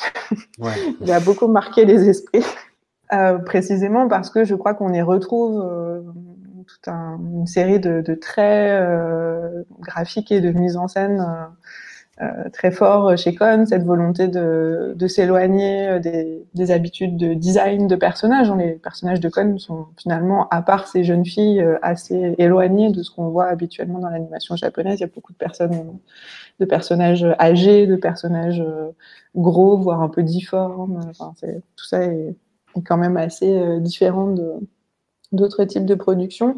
Et voilà, toujours ce, ce travail sur sur le découpage, sur la, mise en scène, le, rythme. Enfin, il y a beaucoup de vitesse dans la série, euh, beaucoup de, d'effets de, de, ralentissement et d'accélération qui euh, me semble assez passionnant aussi dans la façon dont, dont Cohn vient réinvestir des, manières de faire de la série télé, euh, où vous allez avoir, je ne sais pas si vous êtes familier avec des, séries shonen grand public comme Naruto, où on va avoir pendant plusieurs secondes des plans sur euh, le vent euh, qui fait bouger des brins d'herbe parce qu'il faut gagner un petit peu de temps. Et puis voilà, ça, ça, ça, met un peu de poésie dans un combat dans lequel on va pouvoir gagner quelques secondes.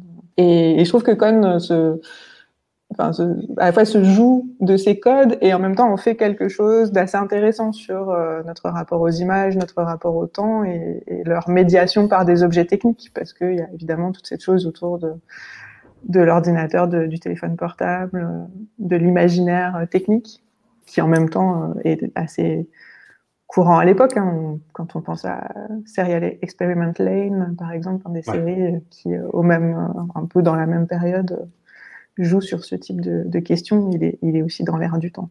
Oui, oui, puis qui est dans le même, euh, dans, dans, une même économie en, en, entre guillemets, parce que Serial Experiment Lane, ça repose beaucoup justement sur des images fixes, des boucles énormément. Enfin, c'est une série qui essaie de t'hypnotiser. Mm. C'est vraiment ça. Et il y a un petit peu de ça dans, dans Paranoia Agent, mais euh, oui, avec une espèce d'atmosphère de désespoir qui est complètement contrebalancée par ce générique où tous les personnages rigolent. Et en fait, plus tu avances dans la série, et plus ce, ce générique devient affreux. Je sais pas ce que tu en penses. Non, mais oui, c'est ça, il rit, mais, ouais. euh, mais ouais, en fait, euh, c'est du rire euh, qui te met direct dans la, dans la folie. C'est hyper dark. Euh, enfin, pour tout dire, l'épisode le, le, moins dark de la série, c'est celui dont tu parlais tout à l'heure, euh, François. C'est celui où il y a le club de suicide. Donc, ouais. c'est le plus joyeux, quoi. quand même un peu dur. Oui, oui, bah je, je, je, je, confirme hein, euh, tout le bien que je pense de, de cette série qui est, est d'une audace absolument euh, incroyable. Euh, et, et c'est vrai que bah, le, le, générique et ce qui nous vient tout de suite, bah, c'est on en parlait tout à l'heure, c'est Sumu Hirasawa, hein, c'est lui qui chante, c'est lui qui joue, qui, a composé, écrit le, morceau. Et oui, ça fait partie des éléments qui rendent la série addictive, c'est ce générique. Et sur le reste de la série, toi, est-ce que tu as des, petits violons dingues? Je sais pas, tu qu'est-ce que tu préfères? L'ambiance, l'animation, le thème, ce que ça raconte? Euh, ben, je trouve que, contrairement à ce qu'elle pense, Marie en parle très très bien dans le documentaire. je pense que c'est, oh, j'évoquais tout à l'heure l'aspect visionnaire de l'œuvre de Cohn. Euh, je pense que c'est une série qui euh, annonce totalement euh, notre aliénation aux outils numériques et à Internet. Hein, et le fait que bah, moi je suis prof et je vois que euh, tous les étudiants ont constamment leur portable dans la main et ont une autre vie sur, sur leur portable et que, et que, comme le dit Marie dans le film, euh, tous ces outils qui devraient faciliter la communication, au contraire, l'empêchent. Et il me semble que, exactement comme dans Perfect Blue, Cohn euh, annonce, annonce des aspects de la société d'aujourd'hui avant qu'ils ne se produisent. Bon, alors la seule chose qui, vieillit un peu dans Paranoia Agent, c'est que les téléphones portables, euh, qui sont les téléphones à clapet, euh, sont, ne, ne, ne, voilà, ne circulent plus beaucoup aujourd'hui. Mais néanmoins, sur, euh, sur la psychose collective et sur l'aliénation voilà, entre autres la, la, téléphonie et à, et à, des mondes virtuels, c'est une série absolument prodigieuse dont on pourrait croire qu'elle a été tournée hier, en fait. Hein. Hmm. Euh, moi, vraiment, c'est de toute l'œuvre de Cohn, c'est ce que je préfère. hein, c'est Paranoia Agent, euh, qui, est totalement euh, inépuisable. Ouais, euh, tu, tu- évoquais, la- François, tu évoquais le, ce que je préfère dans la série, mais moi, c'est le générique qui, en effet, est dingue, qui est à la fois amusant et en effet de plus en plus inquiétant, plus on regarde la série. Et rien que le générique en soi, c'est une, une œuvre de Satoshi Kon, en vérité. À fond. Non, non, carrément. Et on arrive déjà au, dernier film, euh, Paprika 2006. Euh, Anouk, tu évoquais hum, bah, des fois la nécessité de, se laisser aller, d'être dans le lâcher prise. Et bah, Paprika, on y est. C'est, on y est vraiment à fond. Et on est quelque part. Moi, je, je me rappelle être sorti du cinéma sans avoir compris quoi que ce soit, mais en étant complètement renversé par ce que je venais de voir. J'avais eu une, euh, une, expérience esthétique vraiment. Enfin, on, en parlait hein, toujours, la, musique de Susumu Hirasawa, moi, les scènes de parade.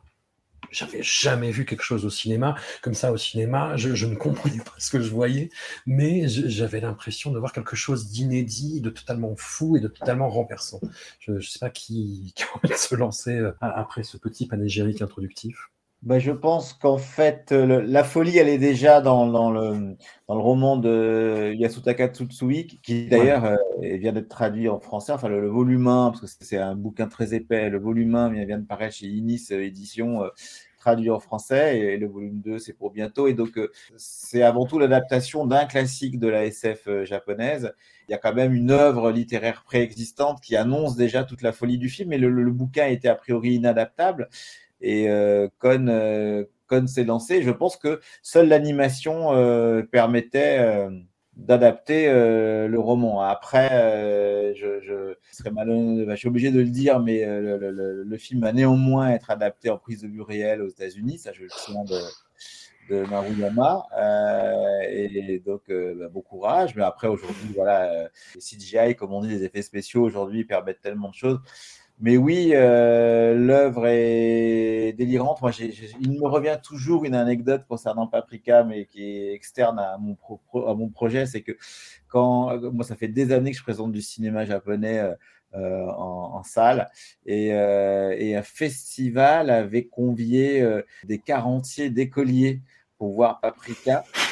C'était les aventures de Paprika.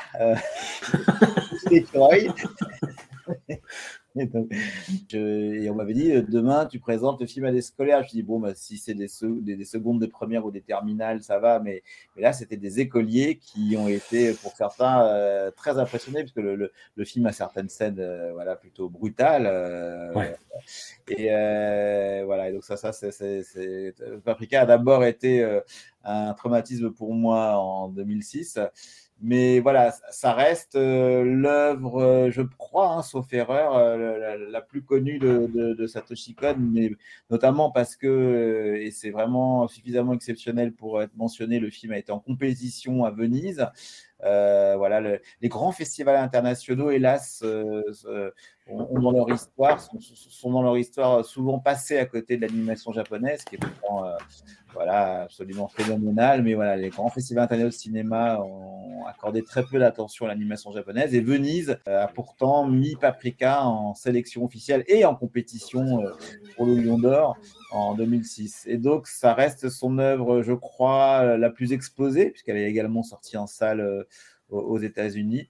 Et son œuvre euh, la plus folle, et, en effet, par bien des aspects, comme tu as dit, François, euh, la plus opaque. hein, euh, voilà, là, pour le coup, c'est un film dont on n'a jamais fait le tour, hein, exactement comme Perfect Blue. Mais Paprika, il faut le voir encore plus de fois que Perfect Blue, je pense, parce que le film est d'une richesse, d'une profusion, euh, d'une générosité euh, assez délirante, mais, mais comme un rêve euh, pourrait l'être. Est-ce qu'il n'y a pas un gros malentendu en fait entre les gros festivals internationaux et l'animation japonaise? Moi, Je me rappelle de la sélection de Ghost in the Shell 2, Innocence, qui n'était pas le, le film le plus évident pour euh, justement prendre les, les Sunlight internationaux, on va dire, et, et qu'il a été accueilli hyper froidement. Quoi. Marie pourra compléter, mais c'est vrai que c'est- désolant de, de, de, de voir que si on considère que le premier grand long métrage d'animation en couleur japonais date de 1958, Le Serpent Blanc, qu'il est sorti pour la première fois en France en 1962, quatre ans après, eh bien, je, crois, enfin, Marie nous confirmera,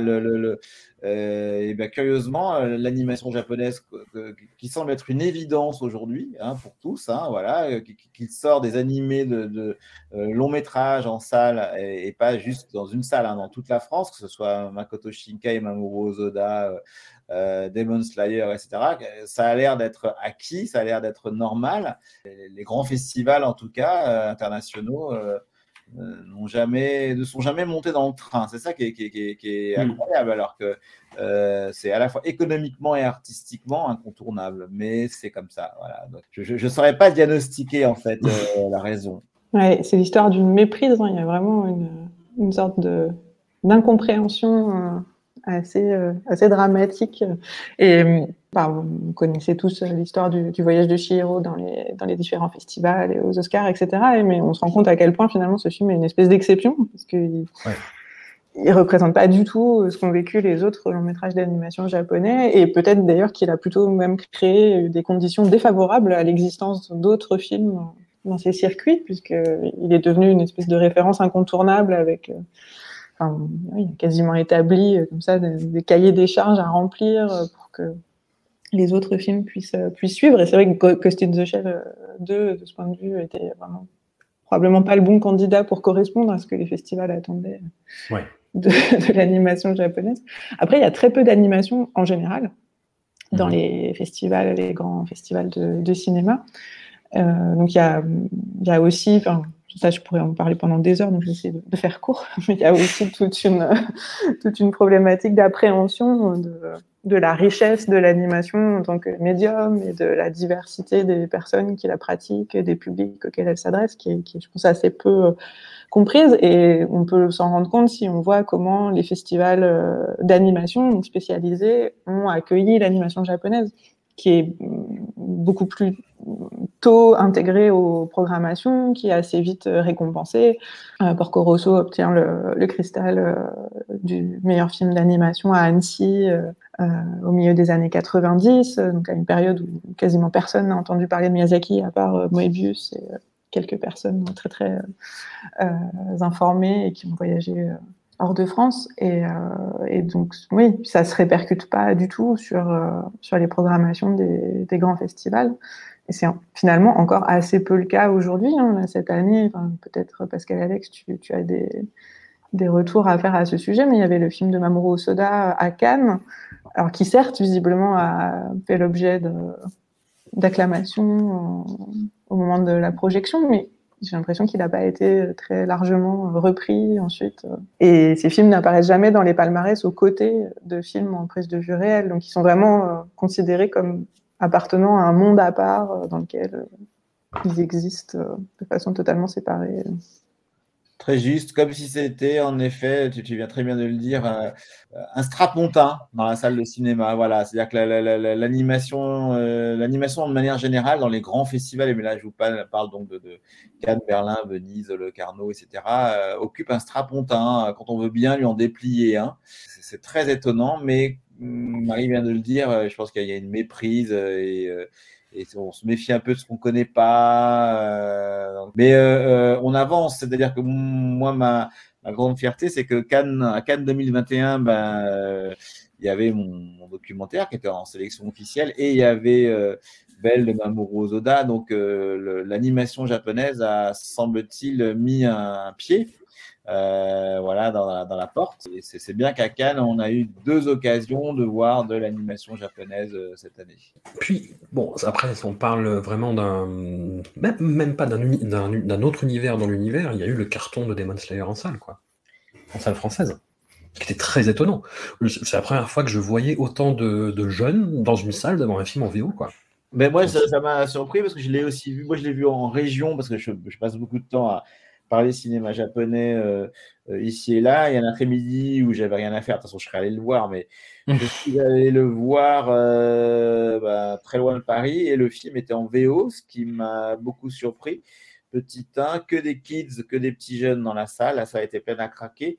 Et par ailleurs, petit 3, ce qui m'a surpris, c'est qu'en fait, le, comme vous savez, le film a fait des scores pharaoniques, hein, je crois pas loin de 2 millions d'entrées. C'est délire en film d'animation, il y avait 2 millions d'entrées. Euh, mais euh, dans les 2 millions d'entrées, je l'ai compris dans la salle, ce sont beaucoup de spectateurs qui viennent revoir le film. Hein.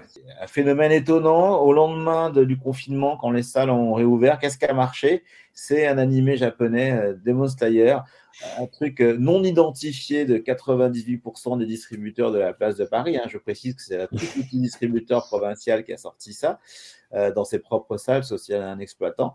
Et donc, euh, voilà, et, 2 millions de tickets vendus, ce qui est, ce qui est une, belle leçon, j'ai envie de dire bien fait.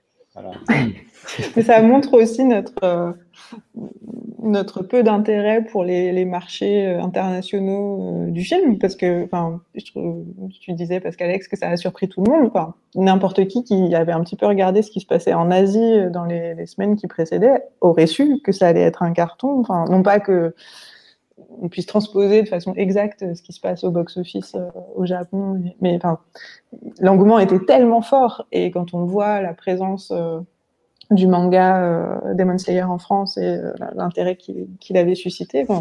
moi, ça m'étonnait qu'on s'étonne du fait que ça puisse intéresser euh, le public, étant donné la diffusion et l'intérêt porté par toute une partie du public français pour cette franchise. Et alors j'en profite d'avoir euh, d'avoir Marie avec nous pour euh, lui faire part d'une de mes inquiétudes dans le paysage de l'animation japonaise, c'est que le, bah dans Demon Slayer, les, les, scènes les moins réussies, c'est un film qui par ailleurs est plutôt bien animé, qui est, qui est agréable à regarder, même si euh, je ne connaissais pas du tout le manga, du coup je me disais mais qu'est-ce qui se passe? Qui sont ces gens? Quel est cet univers? Mais, mais, après ça va, le film est suffisamment bien fait pour que tu rentres là-dedans sans, avoir lu de manga avant. Et moi, je trouve que les scènes les moins réussies, c'est les scènes euh, où il y a de la 3D, où il y a mmh. euh, bah, l'espèce de, nuage maléfique qui se répand autour du train. Et une des choses qui m'a fait le plus mal au cœur cette année, c'est le film Aya et la sorcière de Goro Miyazaki.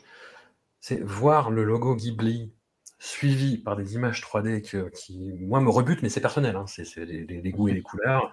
Ça m'a fait vraiment mal au cœur, d'autant qu'en plus, le générique de fin du film, c'est des images crayonnées et animées euh, selon l'école Ghibli. Quoi. Et est-ce que c'est une grosse tendance dans le cinéma japonais? Et pareil, j'ai vu l'adaptation de Lupin,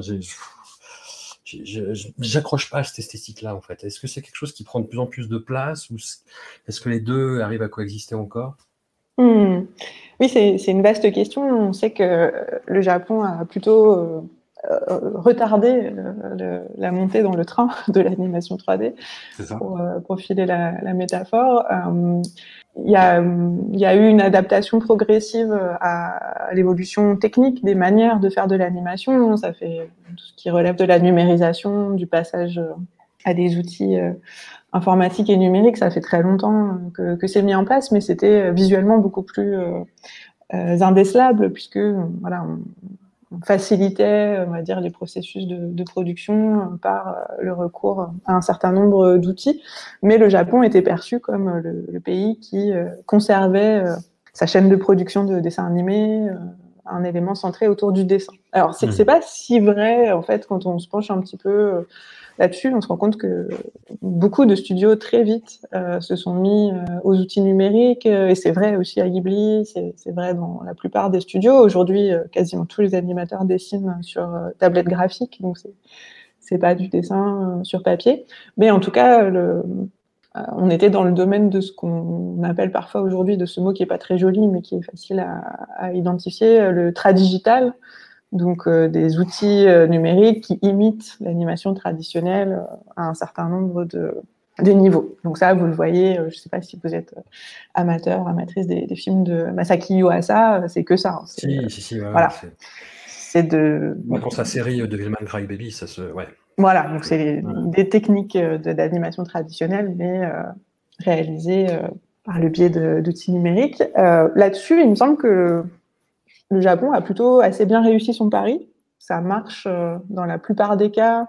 Euh, c'est même souvent assez indécelable. Hein. Je me rappelle d'un article de Stéphane Delorme euh, qui euh, vantait les mérites de Ghibli comme le dernier studio qui ne faisait que du, dessin animé sur papier. Sauf que c'est pas vrai du tout.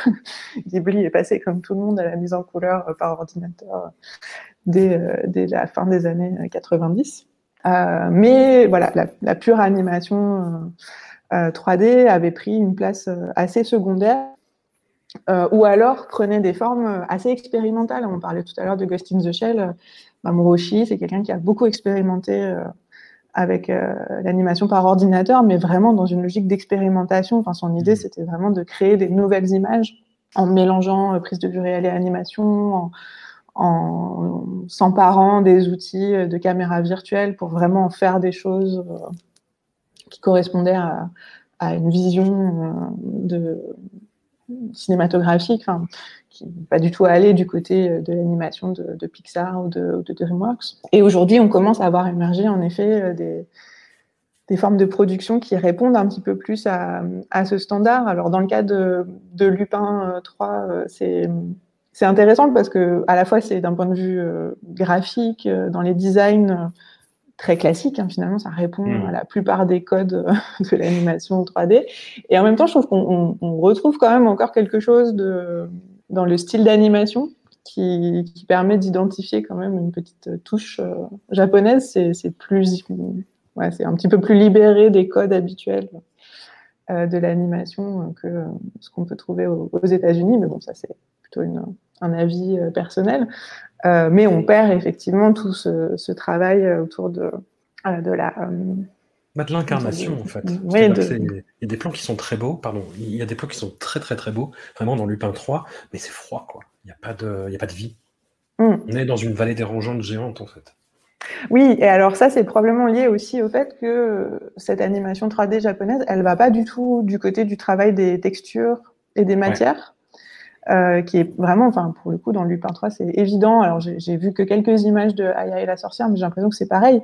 Euh, c'est vraiment, euh, c'est des rendus très bruts. Hein. Il n'y a, a, pas mm. tout ce travail que font des studios aujourd'hui, comme enfin, voilà, chez Pixar par exemple, il y a énormément de travail qui est fait sur la question des rendus pour avoir des matières. Ou je pense même à la série Trolls de, de DreamWorks, hein, qui, qui, est vraiment qui essaye d'inventer une espèce de rapport euh, à la matérialité. Enfin, ça renvoie aussi à la stop motion, à la marionnette. Enfin, on essaye de remettre un petit peu de matière euh, finalement dans, l'image numérique, ce qui n'est pas du tout ce que font en ce moment euh, les, studios japonais. Donc ça, en effet, ça, pose un peu question sur la, visée esthétique, puisqu'il me semble que ces dernières années, ce que cherchaient les studios euh, hors Japon, c'était plutôt ça, remettre de la matière dans l'image euh, numérique à travers euh, ce, ce, travail sur, sur les textures. Alors, je, je ne sais pas, peut-être qu'ils cherchent une autre voie que ne l'ont pas encore cherché, ils l'ont pas encore trouvé, pardon. Mais c'est vrai que c'est les, les, caractéristiques, si on, si on peut les définir, on y passerait du temps s'il fallait qu'on essaye de les définir, mais voilà, ce qui fait qu'on peut reconnaître euh, une production animée japonaise paraît difficilement transposable euh, vers euh, la 3D telle qu'elle est pratiquée ces dernières années. Hmm. Ce qui nous fait revenir au, frein à main à, Paprika, du coup, on, est dans l'opposé vraiment de ces images-là, c'est-à-dire que le film est irrationnel, extrêmement complexe dans ses superpositions de, couches de, réalités différentes et qui, se mélangent les unes aux autres de, façon toujours aussi fluide et euh, lisible à l'écran. C'est ça qui me, rend fou dans, dans ce film-là, c'est que euh, ouais, on, atteint vraiment une apogée du style esthétique de, Satoshi Kon, j'ai l'impression. Oui, en effet, c'est peut-être euh, un, film somme, comme on dit, si, on, peut dire ça. Comme je disais tout à l'heure, un film extrêmement généreux, très libre, très, fou. Et, bah, et c'est vrai que c'est un film somme lorsque Satoshi Kon sait faire en termes de mise en scène, mais aussi dans, son discours, dans sa vision, dans, ce qu'il nous raconte depuis qu'il travaille. Et en même temps, euh, le, film peut désarçonner, hein, euh, mais ne serait-ce que par sa richesse, sa richesse de, de, thématique, sa richesse narrative, euh, le côté professionnel du film, peuvent, beaucoup désarçonner, parce qu'on on, on, a peut-être parfois l'habitude, pas forcément chez Con, mais une, voilà, une animation plus, plus, plus simple euh, à suivre et à regarder. Et là, c'est une sorte de feu d'artifice permanent. Hein. Je parlais de profusion, c'est vraiment ça. Le, le, le, le film est euh, euh, totalement fou. On a l'impression que les, les, chevaux sont lâchés, quoi. Que tout est possible et tout, et tout, et tout l'est d'ailleurs. Tout est possible dans, dans, dans, ce film. Oui, juste pour Paprika, du coup, moi, ça doit être un des derniers que j'ai vu.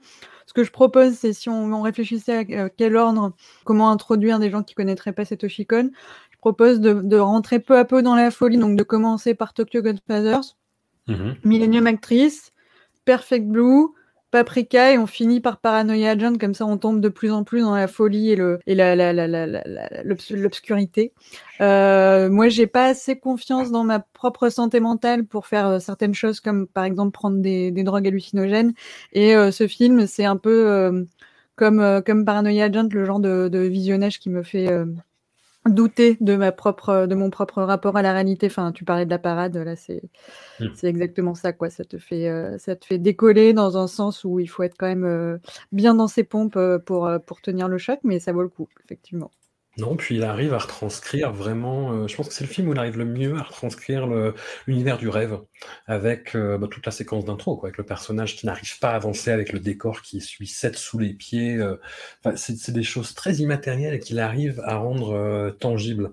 Et c'est là où le film devient presque, je ne sais pas si Marie tu es d'accord, mais sensoriel. quoi. C'est intéressant d'ailleurs de relier vos deux commentaires sur le, la, la dimension Enfin, c'est oui, des questions de santé mentale. Enfin, en fait, il y a quand même euh, tout un tas de, de thématiques autour de, de, la folie, euh, du rapport au psychisme, euh, qui mmh. parcourent l'œuvre de Cohn et qui sont à la fois très inquiétantes et, et très fascinantes. Alors peut-être au mauvais sens du terme, ça nous attirerait dans une sorte de, de, de dimension très très sombre et très euh, dangereuse. Euh, et en même temps, euh, comment le, le, film travaille à nous les faire ressentir de façon, en effet, très sensoriel quand, vous avez présenté le film tout à l'heure. Je, me suis rappelé à quel point c'était un film euh, synesthésique dans lequel euh, la musique, les images euh, et le récit produisent une espèce d'expérience sensorielle à la fois très immersive et assez dérangeante. On ne peut pas rester complètement extérieur à cette expérience. C'est un peu le générique de, de, de Paranoia Agent, mais sur, euh, sur un film complet, comme ça, attiré dans une sorte d'univers tellement, euh, tellement étrange et tellement inquiétant, et en même temps, euh, voilà, qui est visuellement très attractif, qui, est, qui est rempli également de, milliers de, références cinématographiques, littéraires, qui viennent comme ça ouvrir des pistes dans, dans tous les sens. Et, et oui, c'est vraiment un, un film assez inépuisable dans, ce qui nous donne comme euh, matière à penser euh, la psyché humaine. Enfin, c'est, très banal, mais c'est dur de pas dire des banalités sur Paprika. c'est un film qui est tellement, tellement vaste euh, dans son. Bah, on, en a déjà parlé, mais la musique de Susumu Hirasawa est complètement dingue. Enfin, je, et c'est en plus à, l'image du film. C'est-à-dire que c'est vraiment un composite de 14 influences qui devraient s'annuler les unes les autres, mais qui forme un tout cohérent et, complètement incroyable. Quoi. Juste d'écouter le, morceau qui accompagne la, parade, c'est. Je, je, enfin, après, je suis pas un exégète euh, en, musique, mais je n'avais jamais entendu quelque chose comme ça.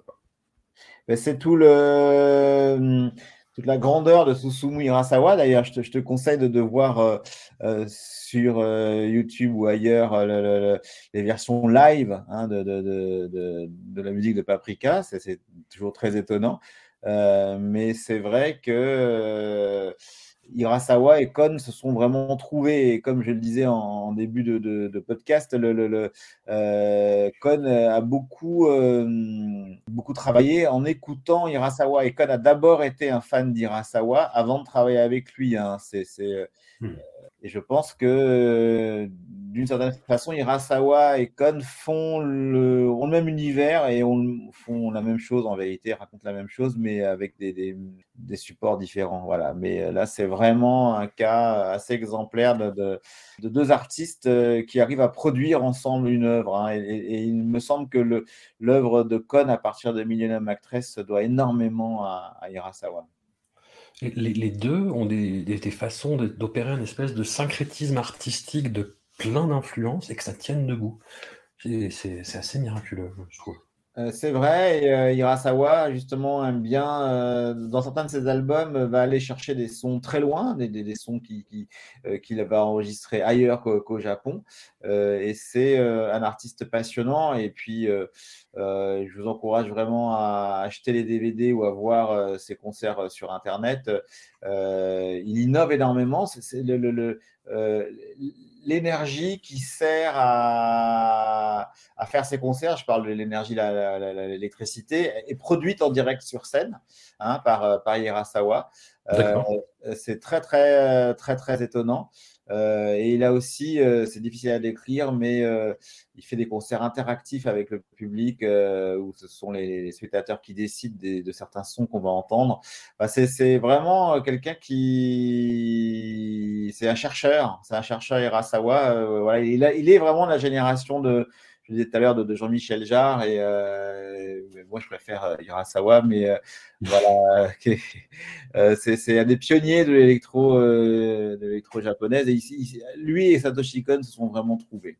Ton film, Pascal, se termine sur euh, à la fois un cadeau et l'objet d'une immense frustration pour tous les, amateurs de Satoshi Kon. Et hum, tu parles de Dream Machine, le, dernier film sur lequel il travaillait, qui aurait été un film jeune public, mais avec des traversées de thèmes très sombres. Et avec un design, on, voit quelques dessins de pré-production beaucoup plus enfantin, en fait, et qui va euh, vraiment vers euh, bah, quelque chose qui ressemble à du Tezuka, en fait, visuellement. Je sais pas ce que vous en avez pensé, mais Ah, c'est intéressant. Il faudrait que Marie nous en, en tout cas que, que le rapprochement avec Tezuka et que Marie nous dise un peu qui, qui est Tezuka. Mais euh, c'est vrai qu'il y avait euh, chez Kon et chez Madhouse l'idée de faire euh, bah, exactement comme pour Tokyo Godfathers un film plus plus large, plus plus plus grand public, plus international en vérité, je pense. Kon avait été approché par DreamWorks, euh, il était allé les voir euh, aux États-Unis. Pour le coup, j'ai eu accès, euh, bah, comme je vous le disais, aux 26 premières minutes tournées du, du film, mais aussi au storyboard complet. Et alors, c'est vrai que, vu que le, le personnage principal est un enfant, enfin un robot enfant, il n'y a aucun personnage humain dans le film. hein. Le film est Ouais. entièrement. Ce ne sont que des robots. hein, euh, C'est un road movie où on a trois robots qui partent à la recherche de l'énergie première, l'électricité. C'est inspiré euh, partiellement d'une chanson de d'Hirasawa qui existait bien avant euh, la production, la mise en chantier de ce film. Et, en vérité, donc, bah, le film, en effet, comme il est raconté du point de vue d'un enfant, a priori s'adresse à un public plus jeune, mais a quand même, des, des- en tout cas dans le storyboard, des, scènes très violentes avec beaucoup de morts. On y voit beaucoup de morts, donc euh, un projet très ambivalent. euh, euh, où en effet Con avait envie de Con et Madhouse surtout avaient envie de faire un film à dimension internationale avec un public euh, le plus large possible. Néanmoins, le, film a des aspects très très très sombres, voilà. euh, Mais euh, on, ne le saura, on ne le verra jamais a priori. Marie, du coup, sur cette. euh, Enfin, après, je... c'est peut-être un peu cliché, Turtle FM, ce que j'ai dit, mais j'ai j'ai senti vraiment dans le design des, des personnages spécifiquement une touche Tezuka. Est-ce que tu as retrouvé ça en voyant euh, les images dans le film de Pascal? Oui, il y a un côté euh, presque un peu vintage dans les designs qui sont convoqués par, euh, par Satoshi Kon pour, euh, pour ce film. Euh, je pense qu'en effet, la, la référence à Tezuka est pas absurde. On peut penser d'ailleurs à Metropolis, qui est le film de Rintaro en hommage à Tezuka et dans lequel Euh, euh, ouais. Il y a justement, euh, enfin, les personnages d'héroïnes ont des, des, des traits qui peuvent les, les rapprocher. euh, et il y a un des robots moi, qui me fait beaucoup penser à Tetsujin Niju Hachigo, qui est, qui est une série de, robots, euh, une des premières séries de, animées de, robots adaptées d'un manga et qui, voilà, on retrouve vraiment ces designs à la fois euh, très euh, simplifiés, mais qui, empruntent à des, machines. Il y a d'ailleurs une voiture aussi dans les quelques images qu'on connaît. Donc, il y a cette idée de, mécanique, de revenir à un robot qui est très bricolé, fabriqué, etc. Et euh, j'imagine que c'était une, volonté de, se réancrer ou d'aller puiser dans, toute cette histoire euh, très longue dans l'animation japonaise du, rapport euh, à, ces personnages de, robots et à toutes les différentes esthétiques qui les ont, qui les ont accompagnés. Euh, et c'est pas non plus absurde d'aller chercher de ce côté-là quand on veut s'adresser justement à, un plus large public, hein, puisque Tezuka, c'est vraiment le mangaka de l'émergence du manga comme médium populaire après, après la Seconde Guerre mondiale et quelqu'un qui, qui s'adresse de façon très large au public japonais, mais qui a une grande attention au, jeune public et qui peut tout à fait constituer une sorte de référent pour ce qui est de, de changer un petit peu la cible des, films de, de comme vient de l'expliquer Pascal Alex. Pascal, où est-ce qu'on peut voir le film? Alors, le film est encore pour quelques jours euh, sur OCS, euh, quelques semaines même, je dirais, donc euh, pour ceux qui sont abonnés. Mais le film est aussi à l'affiche des salles de cinéma qui veulent bien le programmer lors de, soirées exceptionnelles. Donc bientôt Pessac en banlieue de Bordeaux, Nantes et, et, tant d'autres villes. Hein. J'en ai déjà fait une trentaine. Hein. je, voilà, c'est mon, chemin de croix de, cette année. J'ai l'impression d'être Johnny Hallyday en tournée, donc une, ville par soir. Euh, donc, euh, mais tant mieux, tant mieux si ça permet de, de découvrir, de faire découvrir cette logique notamment aux nouvelles générations hein, qui sont très curieux très, des, jeunes, des, jeunes, personnes très curieuses de découvrir l'œuvre de Kon. Et puis surtout, ce qui fait plaisir, c'est que ces projections de Satoshi Kon illusionniste sont souvent pleines à craquer. Euh, le film est court, hein, il fait 1h22. Et, euh, et, encore une fois, il y avait cette volonté très forte de faire un, un Satoshi Kon pour débutants, c'est-à-dire que quiconque ne, saurait rien de cet auteur japonais, euh, j'espère y apprendrait beaucoup de choses. Après, encore une fois, hein, je le répéterai jamais assez, c'était une volonté très forte des producteurs que Satoshi Kon ne passe pas euh, pour un, un, auteur pour initier, hein, en mode euh, j'aurais pu faire un film euh, les spécialistes partent aux spécialistes, euh, mais c'est pas du tout le cas de, de, de ce film. c'est une volonté commune. Euh, et donc, on peut le voir euh, sur OCS, en salle et puis en DVD Blu-ray euh, fin janvier. Voilà. Et des ouais. bonus invraisemblables. Marie, tu as un, un, livre qui est sorti euh, en début d'année aux sources de l'animation japonaise, le studio Toei Doga 1956-1972, illustré sur sa couverture par une image du serpent blanc, si je dis pas de bêtises d'ailleurs. Mmh. Et dont on parlait tout à l'heure. Est-ce que tu avais d'autres euh, choses que tu avais envie de mettre en avant? Aux auditeurs, éventuellement euh, Non, c'est très bien. C'est ma dernière euh, réalisation qui m'a pris euh, pas mal d'années, hein, puisque c'est un livre qui est tiré de ma thèse que j'avais soutenue en 2014.